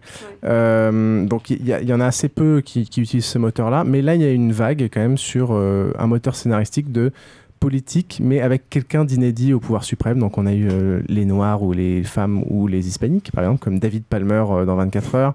Dans la saison 6 de The West Wing, euh, c'était un, un Hispanique qui symbolisait d'ailleurs Barack Obama à l'époque, l'ascension de Barack Obama. Après on est passé aux femmes avec Commander in Chief en 2005 et 2006 qui a heureusement été annulé après une saison parce que c'était quand même une grosse daube. On a eu l'état de grâce en France sur France 2 en 2006 avec une caricature ultime de, une la femme présidente euh, qui tombe enceinte au bout de trois mois et qui, qui est- enfin, c'est, juste navrant. Mais elle peut tout faire. Euh, d'une manière générale, c'était des séries assez sexistes euh, et assez trop tournées vers la, la vie personnelle des, des héroïnes. Et en 2006, en 2010, euh, la société a un peu évolué. Il y a eu Hillary Clinton ou Ségolène Royal qui ont flirté avec la présidence. Il y a eu des pays comme le Danemark, le Libéria, l'Argentine ou la Finlande, au Brésil, où là, il y a eu vraiment des femmes arrivées au sommet. Donc, on- la société a un peu évolué. Et on voit arriver en même temps, justement, des séries un peu plus matures sur le sujet, où la femme arrivant au pouvoir suprême n'est plus vraiment un, un truc comique ou un truc euh, euh, vraiment qu'on puisse pas imaginer. Et on arrive à deux séries. euh, Attends, t'as pas va- parlé de Battlestar Galactica? Non, ce sera après. Ah, d'accord. Euh, on arrive aux deux séries de, de ce soir qui sont Borgen et. euh, Les Hommes de l'Ombre. Les Hommes de l'Ombre. Euh, Une série danoise, une série française. Exactement. On commence par la danoise Euh, Vas-y. Deux Alors. séries dont on a parlé dans Culture Breakdown. Ta gueule.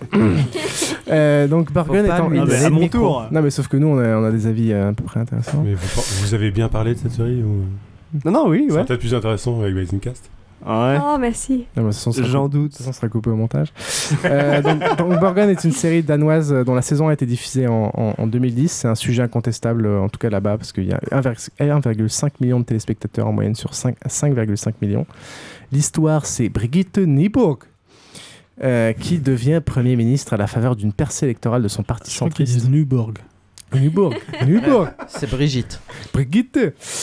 Euh, Birgit. Birgit. Birgit, tout à fait.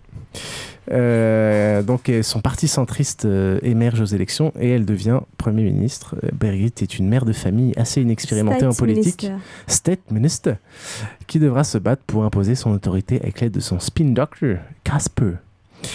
Euh, la série est en danois. On le voit très peu. Donc, comme pour Millennium, ça perturbe un peu. Ah, Euh, t'as- ça, ça oblige de te. Il est con. Ça oblige de se concentrer par mal. Euh, voilà, on, est, on peut pas faire 36 000 trucs en même temps. Moi, j'ai Euh, regardé en français. Le doublage est, est très bien fait. Ah, je savais pas qu'il avait un le doublage français. est très bien fait. J'ai lu Il un est, article il est sorti sur Arte et il faut avouer euh, que je suis très surpris. Euh, J'arrive plus à regarder des trucs doublés euh, depuis quelques années et là, euh, vraiment pas mal. La saison est divisée en trois parties. Il y a d'abord l'accession au pouvoir, après la gestion quotidienne et les crises. Euh, je vais d'abord vous peut-être vous laisser un peu vous exprimer sur qui a vu la série. Moi j'ai vu les quatre premiers, j'ai pas envie d'en parler en premier, j'aimerais bien. euh, Ah, il, tâte, il tâte le terrain quoi. Non, terrain. je tâte pas le terrain. Enfin, je, Euh, veux, je veux voir ce que vous dites avant de, avant de donner. Alors mon moi, j'ai regardé euh, deux épisodes. Euh, c'est sympathique. Euh, après, moi, j'ai- j'avais regardé avant ça le- Les Hommes de l'ombre qui se passe en France. Donc, c'est vrai que euh, le fait de voir une série politique qui se passe en France, ça m'avait vachement plus touché que celle-là, où finalement, euh, c'est quand même. euh, c'est de la politique, donc bon, c'est censé toucher, mais c'est un truc qui n'est pas comme chez toi. C'est pas les mêmes rapports de force, euh, c'est pas tout ça, donc c'est pas aussi. Bah, c'est plus compliqué. Tu, tu peux moins facilement t'identifier, même si au final on fait le mapping assez rapidement entre voilà. Là tu Voilà, vois qu'il y a et- l'extrême droite, là tu vois qu'il y a l'extrême gauche, là Ouais. tu vois. que- Donc c'est vrai que tu t'identifies un peu moins. Bon, euh, pour l'instant, j'ai trouvé ça euh, sympathique, pas dément, mais sympathique. Et pour une fois, c'est chouette de pas regarder une série américaine. Ok. Micha? Tu l'as pas vu, euh, Olivier? Euh, bah, Moi, en fait, moi, ça me plaît bien. Enfin, c'est pas une série, euh, c'est pas Downton Abbey, quoi, mais ça me plaît bien. C'est marrant parce que Mais- justement, j'allais comparer à Mais en Downton fait, ce qui m'a fait, pourquoi euh, je regarde cette série, c'est en fait c'est Ouais. Antoine de Polygeek Boroche Elle qui en avait de- parlé. Je me souviens à une soirée et puis il disait qu'il était fou dingue de cette série et euh, lui il était fan de West Wing, donc je me suis dit euh, ah bah il faut que j'aille voir euh, à quoi ça ressemble. Et aussi j'avais lu des, des articles dessus dans les magazines, mais je pensais pas que c'était si génial que ça. Mais finalement ça me plaît bien. Euh, de toute façon, moi j'aime bien dès que c'est pas forcément en anglais, quand il y a une touche un peu euh, étrangère, quand je comprends pas tout, quand je dois lire les sous-titres, ça me fascine. Enfin, l'univers étranger me fascine. Et non, mais je trouve que c'est assez bien monté. Au début, j'avoue que les premiers épisodes, j'ai trouvé ça un peu gnangnan. euh, Quand il commence à pr- présenter surtout le- l'art journaliste et l'histoire de l'art journaliste, je trouvais ça un peu. Ouais, l'histoire d'amour, euh. Ouais, l'histoire d'amour. euh, Enfin, quand, il- quand, il y avait des flashbacks aussi, euh, il y a quelques flashbacks dans les premiers épisodes. Je trouvais ça un peu trop classique, euh, du déjà vu. Mais finalement, je me suis bien accrochée. euh, je- euh, enfin, je m'attache aux personnages. J'aime beaucoup les différents personnages. Ce que j'aime bien, c'est le côté, l'idéalisme euh, qu'elle possède, euh, la, la, la Brigitte euh, Nyborg. Qui, euh, et de voir comment elle évolue. Je trouve que c'est ça le point fort de, de la première saison où on Ouais, voit. Je pense qu'au final, là, là où vous manquez un peu de, de données, c'est que mm, moi, quand je l'ai regardé au début, j'avais, ouais, je pensais que ça allait être un peu cucu, un Downton Abbey politique. À la place de débarquer dans un château, on débarque euh, au Parlement, quoi.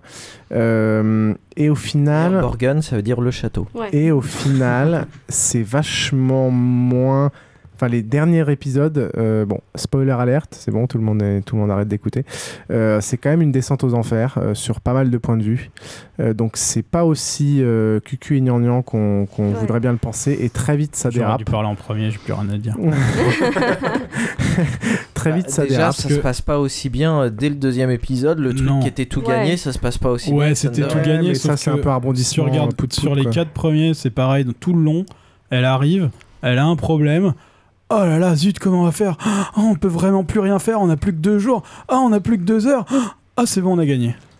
Et, Bah, et tous au les début, épisodes, c'est- tous je les suis quatre d'accord, tu, vas ça, vite quoi. voir que Les ça change radicalement. c'est comme ça. insupportable. Tu vas dire que ça change radicalement et à la fin de la saison, la pauvre fille, euh, il lui reste plus grand chose. Mais euh, déjà, moi, rien que le début, le fait que ça commence trois jours avant les élections et qu'ils te fassent croire que ça va tellement changer encore, et, et je veux dire, ils ont, ils ont des événements qu'ils auraient pu étaler sur des semaines ou des mois, et ils te font tout tenir ça en Oui, trois mais jours tu pour connais essayer pas de te leur rajouter vie un effet politique. dramatique. Manifestement, chez eux, il n'y a, pas, euh, il y a pas une histoire de deux tours et compagnie, donc c'est Ouais, mais pas. ça change rien. T'es pas obligé de tout jouer en trois jours, tu peux, tu peux étaler un peu les trucs et pas Bah, faire la- genre. La, euh, manière dont ça s'est passé, ça ne se serait pas passé sur trois semaines. Hmm. La manière dont elle Ouais. accède au pouvoir, c'est vraiment un, un- Ouais, mais- changement, euh, deux, deux événements politiques qui font que elle, elle fait un bon discours parce eh qu'elle ben, est à ce persuadée de moment-là, tu perdre. peux et écrire un euh, scénario un peu plus intéressant et le faire tenir sur deux semaines. Mais en fait, je pense que le, enfin, ils ont peut-être accéléré cette partie-là parce que le but c'était juste présenter rapidement comment elle a accédé au pouvoir et euh, ensuite euh, vraiment euh, raconter l'histoire de cette femme euh, au Parlement. Ouais, ce qui, ce est Enfin, intéressant, c'est ce qui se passe euh, après, je pense. Là, c'est pour ça qu'il faut être un peu persévérant. Mais je suis d'accord, avec, c'est pour ça avec- qu'il nous a demandé de regarder les trois premiers. non, mais je savais qu'en deux jours, vous n'allez pas pouvoir tout regarder. Euh, ce qui est sympa aussi, c'est qu'on en apprend pas mal sur bah, le, bah, le Danemark. En effet, c'est comme disait Micha, c'est assez typé. C'est-à-dire que, bon, bah, à la fois, il y a des paysages sympas, la politique, on en apprend un peu sur leur mode de fonctionnement.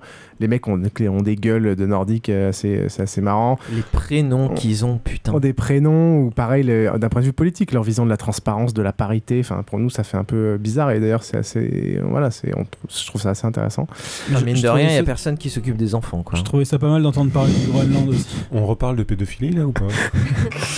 Ah, un épisode prochain peut-être. il y a- non la, la, vie- la, la- la vision de la famille l'évolution du couple au final c'est ce qui est extrêmement intéressant et je vais pas faire le spoiler que je comptais faire finalement parce que vu que pas grand monde a vu le truc Euh, mais donc persévérer pour moi c'est très bon pour info la saison 2 est déjà diffusée euh, au Danemark C'est terminé, je pense. euh, Ouais, je Ça Danemark. passe en Euh, France ça ou pas? Oui la saison 1 La saison 1 est passée passée sur sur Arte. Arte. Ah, comme la saison l'ai 1 dit. a été doublée donc Hein euh, est tu dispo dit, tu dit. Euh, la saison 2 donc devrait pas tarder sur, euh, sur, en France et la saison 3 est déjà en tournage et pour info il y a une adaptation US évidemment en préparation. Oh. Alors, euh, tout ça, euh, pouf pouf, euh, Borgen euh, qui est passé sur Arte et euh, Les Hommes de l'Ombre qui sont passés sur France France 2, c'est peut-être trouvable en VOD, mais c'est aussi rediffusé sur Torrent TV. voilà. Et Non, parce qu'on a souvent peur en fait, parce que euh, les gens qui vont sur The Pirate Bay, nanana, euh, on trouve surtout des trucs anglais, américains et éventuellement britanniques, euh, ou des trucs à succès. Là, Borgen, je pense qu'il est trouvable sur The Pirate Bay, mais bon. Ouais, Borgen est très trouvable. Mais Enfin, euh, très même trouvable. euh. Ouais, il est trouvable sur The Pirate Bay. Borgen en français, Borgen en français et euh, et euh, les hommes de l'ombre, donc en français évidemment, sont trouvables, euh, par exemple sur Torrent 1511. Voilà. Et justement, on passe, euh, si, vous, si c'est bon, aux Hommes de l'ombre, qui est donc euh, la version, enfin, la version française. Le, le- à peu près là, un scénario euh, proche, mais en France, mon cher. Oh non, oh, ah. Bah, sauf que les hommes de l'ombre, c'est sur l'élection, c'est pas sur oui, le gouvernement. exactement. Alors les hommes de l'ombre, euh, je vais vous faire le pitch. c'est quoi ça Les hommes de l'ombre, c'est euh, Chirac qui s'est fait qui est chef du gouvernement, qui s'est fait tuer par Maxime Brunery. Sarkozy, qui est Premier ministre, fait croire euh, que c'est un que c'est un attentat euh, que c'est un, ta- un attentat terroriste, alors que en réalité, il a euh, récupéré une, une lettre qui montre que en fait c'est juste un attentat d'un déséquilibré. Le spin doctor qui a fait élire Chirac et qu'il aime beaucoup, euh, il veut euh, Sarkozy essaye de le recruter, mais euh, le mec il voit ça, il voit qu'en fait il est en train de faire un mensonge d'État et de de- d'aller sur le terrorisme pour se faire élire. Il trouve ça dégueulasse, donc il va trouver Michel Alliot-Marie et il essaye de la faire élire rien que pour pourrir Sarkozy. En gros, c'est pas ces noms-là, mais c'est exactement le pitch. euh, de, de la série. Alors je sais pas si vous allez euh, me prendre pour un taré ou pas. Non, mais juste, euh, je voulais juste, euh, avant de continuer, euh, Spin Doctor, euh, c'est ceux qui s'occupent des médias pour. euh, Ouais, c'est la question euh, qui me brûle les, lèvres depuis tout à l'heure. D'accord. Oui, les Spin Doctors, c'est en effet, on les a vus, on a vu émerger leur rôle avec, euh, avec The West Wing et, et d'autres séries. C'est, c'est les conseillers de l'ombre qui s'occupent de la communication des, des candidats et des, et des politiques, qui sont vraiment au cœur de toutes ces séries. hein. Pour le coup, c'est. Et sinon, non, moi je te prends pas pour un taré. euh, ça me paraît. euh, je l'ai pas vu, mais ça me paraît correspondre à ce que j'en avais compris et ça m'a l'air pas mal en même temps. Non, non, euh, voilà. Donc, alors, outre. euh, donc, l'histoire est, est très intéressante puisque euh, le conseiller. euh, le conseiller qui va euh, conseiller donc euh, la dite fille qui doit s'appeler Anne Visage et qui est jouée par euh, Nathalie Baye si je dis pas de Ouais, conneries Nathalie Baye, hein. et lui-même est joué par euh, Bruno Volkovitch je dis ça pour les filles Euh, donc euh, l'histoire est très sympa. Euh, c'est en 6 épisodes. Euh, il y a des bons rebondissements. Et surtout alors autant là je vous, je vous ai interprété l'histoire pour la faire correspondre à la réalité on apprend beaucoup beaucoup de choses sur la politique française. À la fois des anecdotes sur ce qui s'est passé. Par exemple euh, pas mal de trucs comment Mitterrand il agissait parce que Mitterrand c'était quand même un personnage Euh, et non mais en termes de Personnage. ah bah oui euh, enfin c'est quand même pour, euh, J'aime beaucoup le terme que tu choisis. euh, bah, il n'est pas choisi au hasard. Et y a, on apprend beaucoup de choses sur la politique française, sur les us et coutumes. Par exemple, on apprend pourquoi est-ce que euh, tous les, les parlementaires, ils sont en même temps avocats, comme Copé, qui se fait payer 17 000 euros par mois pour être... euh, Non, mais on se dit, enfin, je dirais... Tout à fait. Pourquoi, pourquoi est-ce que est-ce qu'il a besoin de thunes à ce point-là? Est-ce qu'il a le temps de bosser pour, euh, pour ses avocats? On- C'est bizarre, quoi. Et grâce à ça, il nous donne plein de plein de petites pistes au milieu de dialogues qui permettent de vachement bien comprendre comment ça se passe la politique en France, pourquoi ces mecs-là ils font ça, ces trucs qui nous paraissent bizarres. Et donc, outre que l'histoire est intéressante, on apprend vraiment beaucoup beaucoup de choses sur pourquoi et comment ça se passe chez nous. Oui, il distille quelques informations qui sont assez sympas, autant, dans l'historique que, dans les choses qui se passent encore actuellement. Euh, bon, moi, c'est la première fois que je regarde une série française depuis des années. C'est un comme- premier contact euh, pff, difficile. Euh, le, le premier contact, le premier épisode, au lieu de jouer sur l'effet surprise de l'attentat, on a 10 minutes de musique stressante et des plans sur les mecs de la sécurité. Enfin, c'est- navrant, quoi. Alors, pour être honnête, moi je me suis planté. J'ai commencé par l'épisode 2. D'accord. Et je me disais, putain, ça commence vachement dans l'action et tout, in medias res, vachement bien. Donc, éventuellement, vous pouvez commencer par l'épisode 2. C'est un Euh, peu tendu. l'épi- L'épisode mais c'est bien. 1 est, est vraiment navrant. Euh, Il y a des extraits de TV d'un équivalent de CNN qui sont faits. On voit que c'est une française qui parle en anglais avec un faux accent. euh, Enfin, les, les bruits de fond, les petites phrases, on dirait un vieux doublage des années 70 sur euh, que ce soit dans un hôpital ou dans la foule ou quand il y a des bruits de fond et des phrases de fond. C'est Moi, j'ai rien vu de tout ça. hein. mais, mais vraiment navrant. La Mais- bande son, le son, la musique est navrante. Euh, alors au début, je me suis dit, oh putain, je dois me forcer pour voir la suite, quoi. Euh, après, ça reprend un peu de rythme. Euh, voilà, au moment où il rencontre le sénateur pour lancer la campagne, euh, ça commence à reprendre un peu de rythme. On veut savoir ce qui va se passer. C'est beaucoup plus dramatique que Borgen. Ça va tout de suite dans le terrorisme, les écoutes, les magouilles, et avec des retournements assez, assez réguliers. Donc c'est vraiment pas du tout sur le, le même. Vraiment des coups de pute politiques comme on en a en France. Quoi. Tout à fait, c'est pas du tout sur le même registre. Donc, pour, pour avoir des infos sur la politique française, c'est intéressant. Ça reste une série française avec un niveau de. Pas scénaristique, mais d'acteurs qui sont pas forcément terribles. Les dialogues. Ouais. Non, moi je suis les dialogues sont navrants. Les scénarios, c'est vraiment dialogues. mal écrit. C'est le seul, euh, le premier truc qui m'a. Enfin, je sais pas si c'est parce qu'on a regardé Borgen avant, mais les premiers épisodes, en tout cas, moi j'ai vu que des épisodes premiers et vers le dernier, non. Là, tu t'es endormi entre les deux. hein, Ouais. Et euh, mes premiers épisodes, pareil, euh, moi je trouvais ça assez navrant. Pourtant, moi j'ai déjà vu d'autres séries françaises que je trouvais bien. Et là, je trouvais que c'était mal écrit, quoi. Et mal écrit et. euh, C'est vrai qu'il y a- il y, a un vrai, euh, Mal joué. il y a un vrai euh, écrivain derrière. hein. Alors après, ouais, mais il je y a les sais pas. contraintes de la télé. je, je mais- pense peut-être aussi c'est les acteurs qui qui savent pas euh, Non, mais chaque transmettre le message correctement parce que comme fi- tu dis, il y a beaucoup d'informations euh, intéressantes, sauf que c'est transmis d'une Oui, manière. et puis euh, boum, t'as une phrase pas, de philo de comptoir. Enfin, Ouais, t'as des bizarre. phrases, mais qui sont.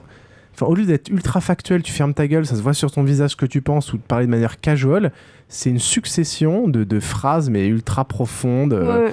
Enfin, genre. Ils mais... essaient euh, Des mots d'être comme trop. factuel, casual. euh. Enfin, non, mais c'est. Ah mais un autre truc, je trouve que c'est aussi, euh, je sais pas, il y a un côté beaucoup de fric euh, dans, euh, enfin l'image qui est donnée par la politique. Je sais pas si c'est parce que c'est un parti de droite, mais on sent, tu vois, même le spin doctor, euh, c'est un peu un mec assez friqué. Enfin, il y a il- cet Ouais. univers Euh, euh, ouais, plein fric quoi. parle du Fouquet, là Bah, je sais pas, peut-être parce que Borgen c'était beaucoup, un peu plus à gauche, euh, socialiste, mais là, euh, j'aimais pas, je trouvais ça faux. Il y avait. euh, Bah, enfin, c'est assez proche de la politique française, je pense, pour le coup. Mais on évoque, Ah bah, jamais- on évoque rarement les opinions politiques. Les débats sont systématiquement coupés. Dans Borgen, on montre les débats, on montre les discours. Là, dès qu'on arrive à un débat, le débat est coupé. Euh, Oui, les seuls que trucs où on dans parle. Borgen, on parle beaucoup de politique, Tout à fait. alors que dans Les Hommes de l'ombre, ce n'est pas ça. C'est euh, tout ce qu'il y a à côté et Ouais. qui est peut-être justement problématique. C'est euh, tout le, le côté homme de l'ombre, tout le côté, tout ce qui se fait en coulisses, Mhm, tout à fait. euh, tout le côté non politique qui est là pour faire gagner. Ouais, c'est vraiment euh, les élections, quoi. Parce qu'après, moi, ce que, euh, je voulais juste parler aussi, on n'a pas parlé euh, il y a, du film L'exercice de l'État. Où euh, je sais pas si tu l'as vu. euh, Beaucoup plus réussi. Je l'ai pas oui, vu, c'est mais- beaucoup. c'est- Enfin, c'est pas du tout euh, sur les élections, mais c'est le- c'est sur l'exercice du pouvoir euh, d'un ministre euh, en fonction. Et euh, là, je trouve que là, la politique française est très très bien euh, représentée, enfin très très bien montrée. On voit justement, un peu comme dans Borgen, les failles euh, du système, les failles du pouvoir. Euh, l'incapacité encore euh, du ministre à exercer son pouvoir et aussi les gens autour du ministre, enfin les hommes de l'ombre, de l'ombre entre guillemets, dans un ministère qui essaie de faire fonctionner euh, et faire passer les lois. Et, puis, bref. et puis si tu retires la, la Ça, politique, si tu retires la politique, ça vide le personnage de l'hé- l'héroïne à 100%. Elle a aucun intérêt. Et on sait pas ce qu'elle pense, on sait pas. Elle a aucun intérêt ce perso. On est vraiment focalisé que sur le spin doctor. Et contrairement à Borgen où là, la personnage principale, on, on comprend un peu ses convictions, on comprend des choses. Elle, elle est quand même un- pas mal vidée de sa substance, je trouve. Donc moi, je suis allé jusqu'au bout parce que ça m'intéressait quand même de voir où ça va. Mais euh, ça a les failles classiques d'une d'une série française, en, en mieux par rapport à ce qui se fait actuellement. ça, Mais je pense qu'à la mais- fin, c'est mieux. Moi, le deuxième épisode que j'ai vu, et moi, ça m'a beaucoup plus plu que les premiers épisodes. Ouais, et Est-ce qu'il y a une saison vraie 2 fin Il y a une vraie Non. fin. Euh, il y a une- bah, la, la fin, c'est euh, Oui, oui, il y a, ça se termine sur l'élection. euh, le deuxième tour de l'élection. Oui, oui, le deuxième tour de l'élection, bon. Mais. euh, Je pense pas que ce soit fait pour être continué après. hein. Oh, je sais Ils ont, pas. euh, Si, si, ah, euh, parce qu'en fait, il y a un peu de On leur a quoi. commandé une, une deuxième saison, mais je je sais pas ce pas. que ça va donner du tout. Pour moi, ça, pour moi, ça pouvait s'arrêter là, puisque euh, le but c'était juste de voir l'élection, Ouais. et ce qui t'intéresse, c'est de voir toutes ouais. les manigances qu'il y a euh, à l'intérieur. Ouais. Et, euh, et d'ailleurs, euh, je, je trouve que euh, même quand tu commences le dernier épisode, tu dis putain, elle est foutue. C'est-à-dire que euh, chaque épisode t'avance un petit peu, mais chaque épisode tu recules beaucoup par rapport à toutes les pistes où t'as l'impression qu'ils vont s'en sortir. Toutes ces pistes en fait elles foirent à chaque fois. Donc c'est quand même pas euh, tu. bon, moi j'ai beaucoup, j'ai j'ai aimé, j'ai beaucoup aimé, et euh, j'ai trouvé que au niveau de tension et aussi euh, c'était bien géré. Tu vois, c'est 100 fois mieux que l'état de grâce, par exemple, ça c'est sûr. Euh, Et au niveau ouais, audience, vous savez si ça a bien marché sur France 2 euh Je crois que ça a marché. Je crois que ça a bien Surtout marché. s'ils en commandent une deuxième. Voilà.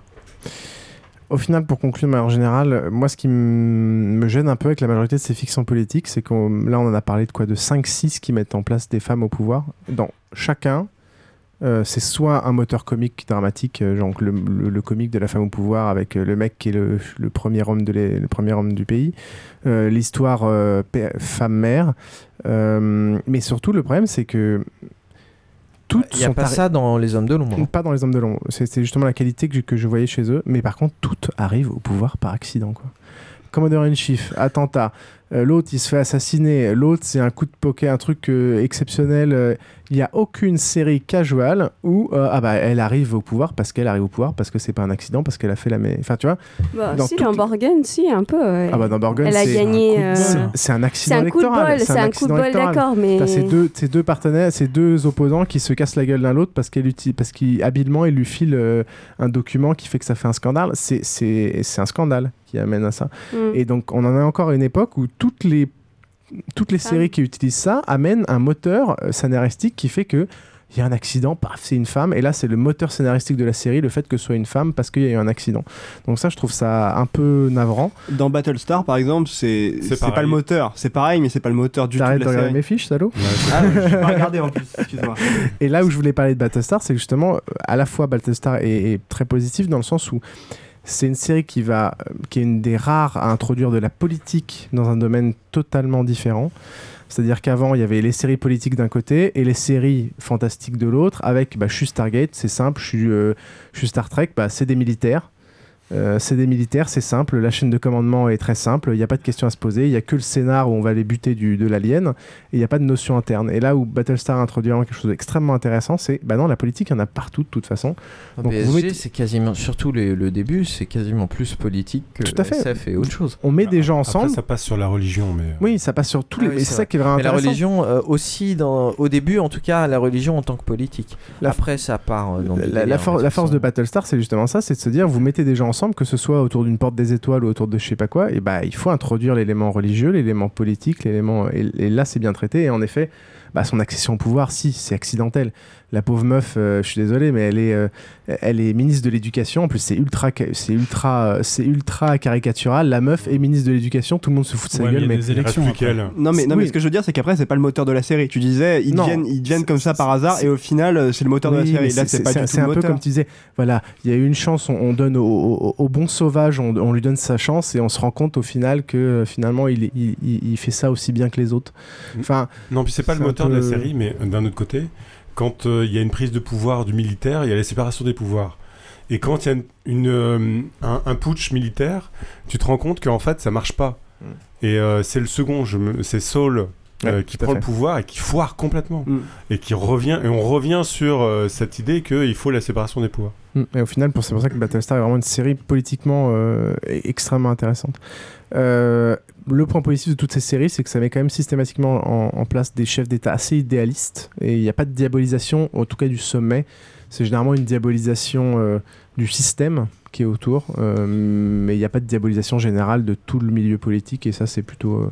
Ça, ce que, ce que je trouve bien dans Les Hommes de l'Ombre notamment, c'est que c'est surtout un conflit droite-droite. Et puis euh, il y a aussi la gauche qui est là, mais c'est c'est moins le, le centre. Et euh, ils sont tous à la fois plus ou moins pourris et plus ou moins euh, gentils. C'est-à-dire que euh, c'est tous des salauds dans le sens où ils sont tous là pour manipuler, euh, pour se faire élire, mais euh, pas plus les uns que les autres. Quoi. Et j'ai beau. j'ai beau pas porter la droite dans mon cœur, le fait de, suivre quelqu'un de droite, c'était c'était faisable. Quoi. On a beaucoup critiqué l'exercice de l'État pour ça. Euh, à venir, il y a VIP euh, sur HBO le 22 avril prochain. Euh, donc là, ce sera encore une femme. C'est la vice-présidente des États-Unis. Et pour le coup, c'est ça a été écrit par le mec de, de The Sea Covid, donc qui a fait The Loop, après un échec d'adaptation américain. Donc là, il prend en main le projet. C'est aussi réalisé par le mec qui a fait Denis Darko, non? Il va y avoir Battleground, ça c'est diffusé sur Hulu, ça c'était diffusé déjà le 14 février Mais 2012. Nous, donc on n'a pas des- accès à Hulu. euh. Eh non, pas encore, ça c'est Oui, un sujet de débat. Et il y a eu Boss qu'on n'a pas eu le temps de regarder, mais qui paraît. Moi, j'ai regardé. assez- Tu l'as regardé? Ouais, c'est extrêmement contemplatif et lent aussi, souvent. C'est Boss, c'est euh, le maire de Chicago euh, qui, est, euh, qui se rend compte qu'il a une, enfin, qui est diag- diagnostiqué avec une maladie dégéné- une nerveuse dégénérative. Et, et donc, euh, c'est, euh, il essaye de prévoir un peu euh, sa succession euh, sans, sans rien annoncer à qui que ce soit. Il y a, énormément de, de magouilles. Moi, j'ai trouvé ça un peu lent. Il y a des trucs, euh, il y avait des trucs vraiment bien, des trucs un peu moins. On va voir, il y a une saison 2 qui est en, qui est en cours de tournage. Ok. Et ben donc euh, nous allons conclure euh, cet épisode. Merci à l'ami Olivier euh, de s'être joint à nous pour euh, je retrouver ton podcast. Il suffit d'aller, il me semble, sur podcast.proxy-jeu.fr. Proxy avec un i, jeu avec un x. Sur bientôt peut-être sur Freebad. Sur Twitter, c'est @proxyjeu et bien sûr sur iTunes. Est-ce que j'ai oublié quelque chose, Olivier? Euh, je ne pense pas. Euh, Proxy Jeux sur Twitter. Tout à fait. Une page Facebook, vous la trouverez. D'accord. Et puis, et puis voilà. iTunes, comme d'habitude. Euh, quant à Basingcast non plus, il faut pas l'oublier. Euh, une note, un commentaire sur iTunes, un like sur Facebook, facebook.com slash Basingcast, sur Twitter, at Basingcast et, le mien, at mr underscore piouf. N'oubliez pas notre sondage et quand vous votez euh, un pour un épisode, n'oubliez pas de dire pourquoi parce que sinon c'est naze. Ouais, c'est naze. Et si vous avez des questions à poser euh, que vous n'avez pas pensé ce soir, euh, envoyez-les-moi à olivier at proxy-jeu.fr. On va plutôt faire ça dans les commentaires. Dans de les commentaires de l'épisode FreePod. Allez Euh, sur le forum FreePod, il n'y a pas assez de commentaires. Sur le forum de FreePod aussi, tout à fait. On remercie tout spécialement le Captain Web et son équipage pour nous accueillir au sein de la cave pour cet enregistrement et de nous permettre de taper dans la réserve de Niol. On se retrouve dans après Et d'Orangina délicieuse. et d'Orangina dégueulasse.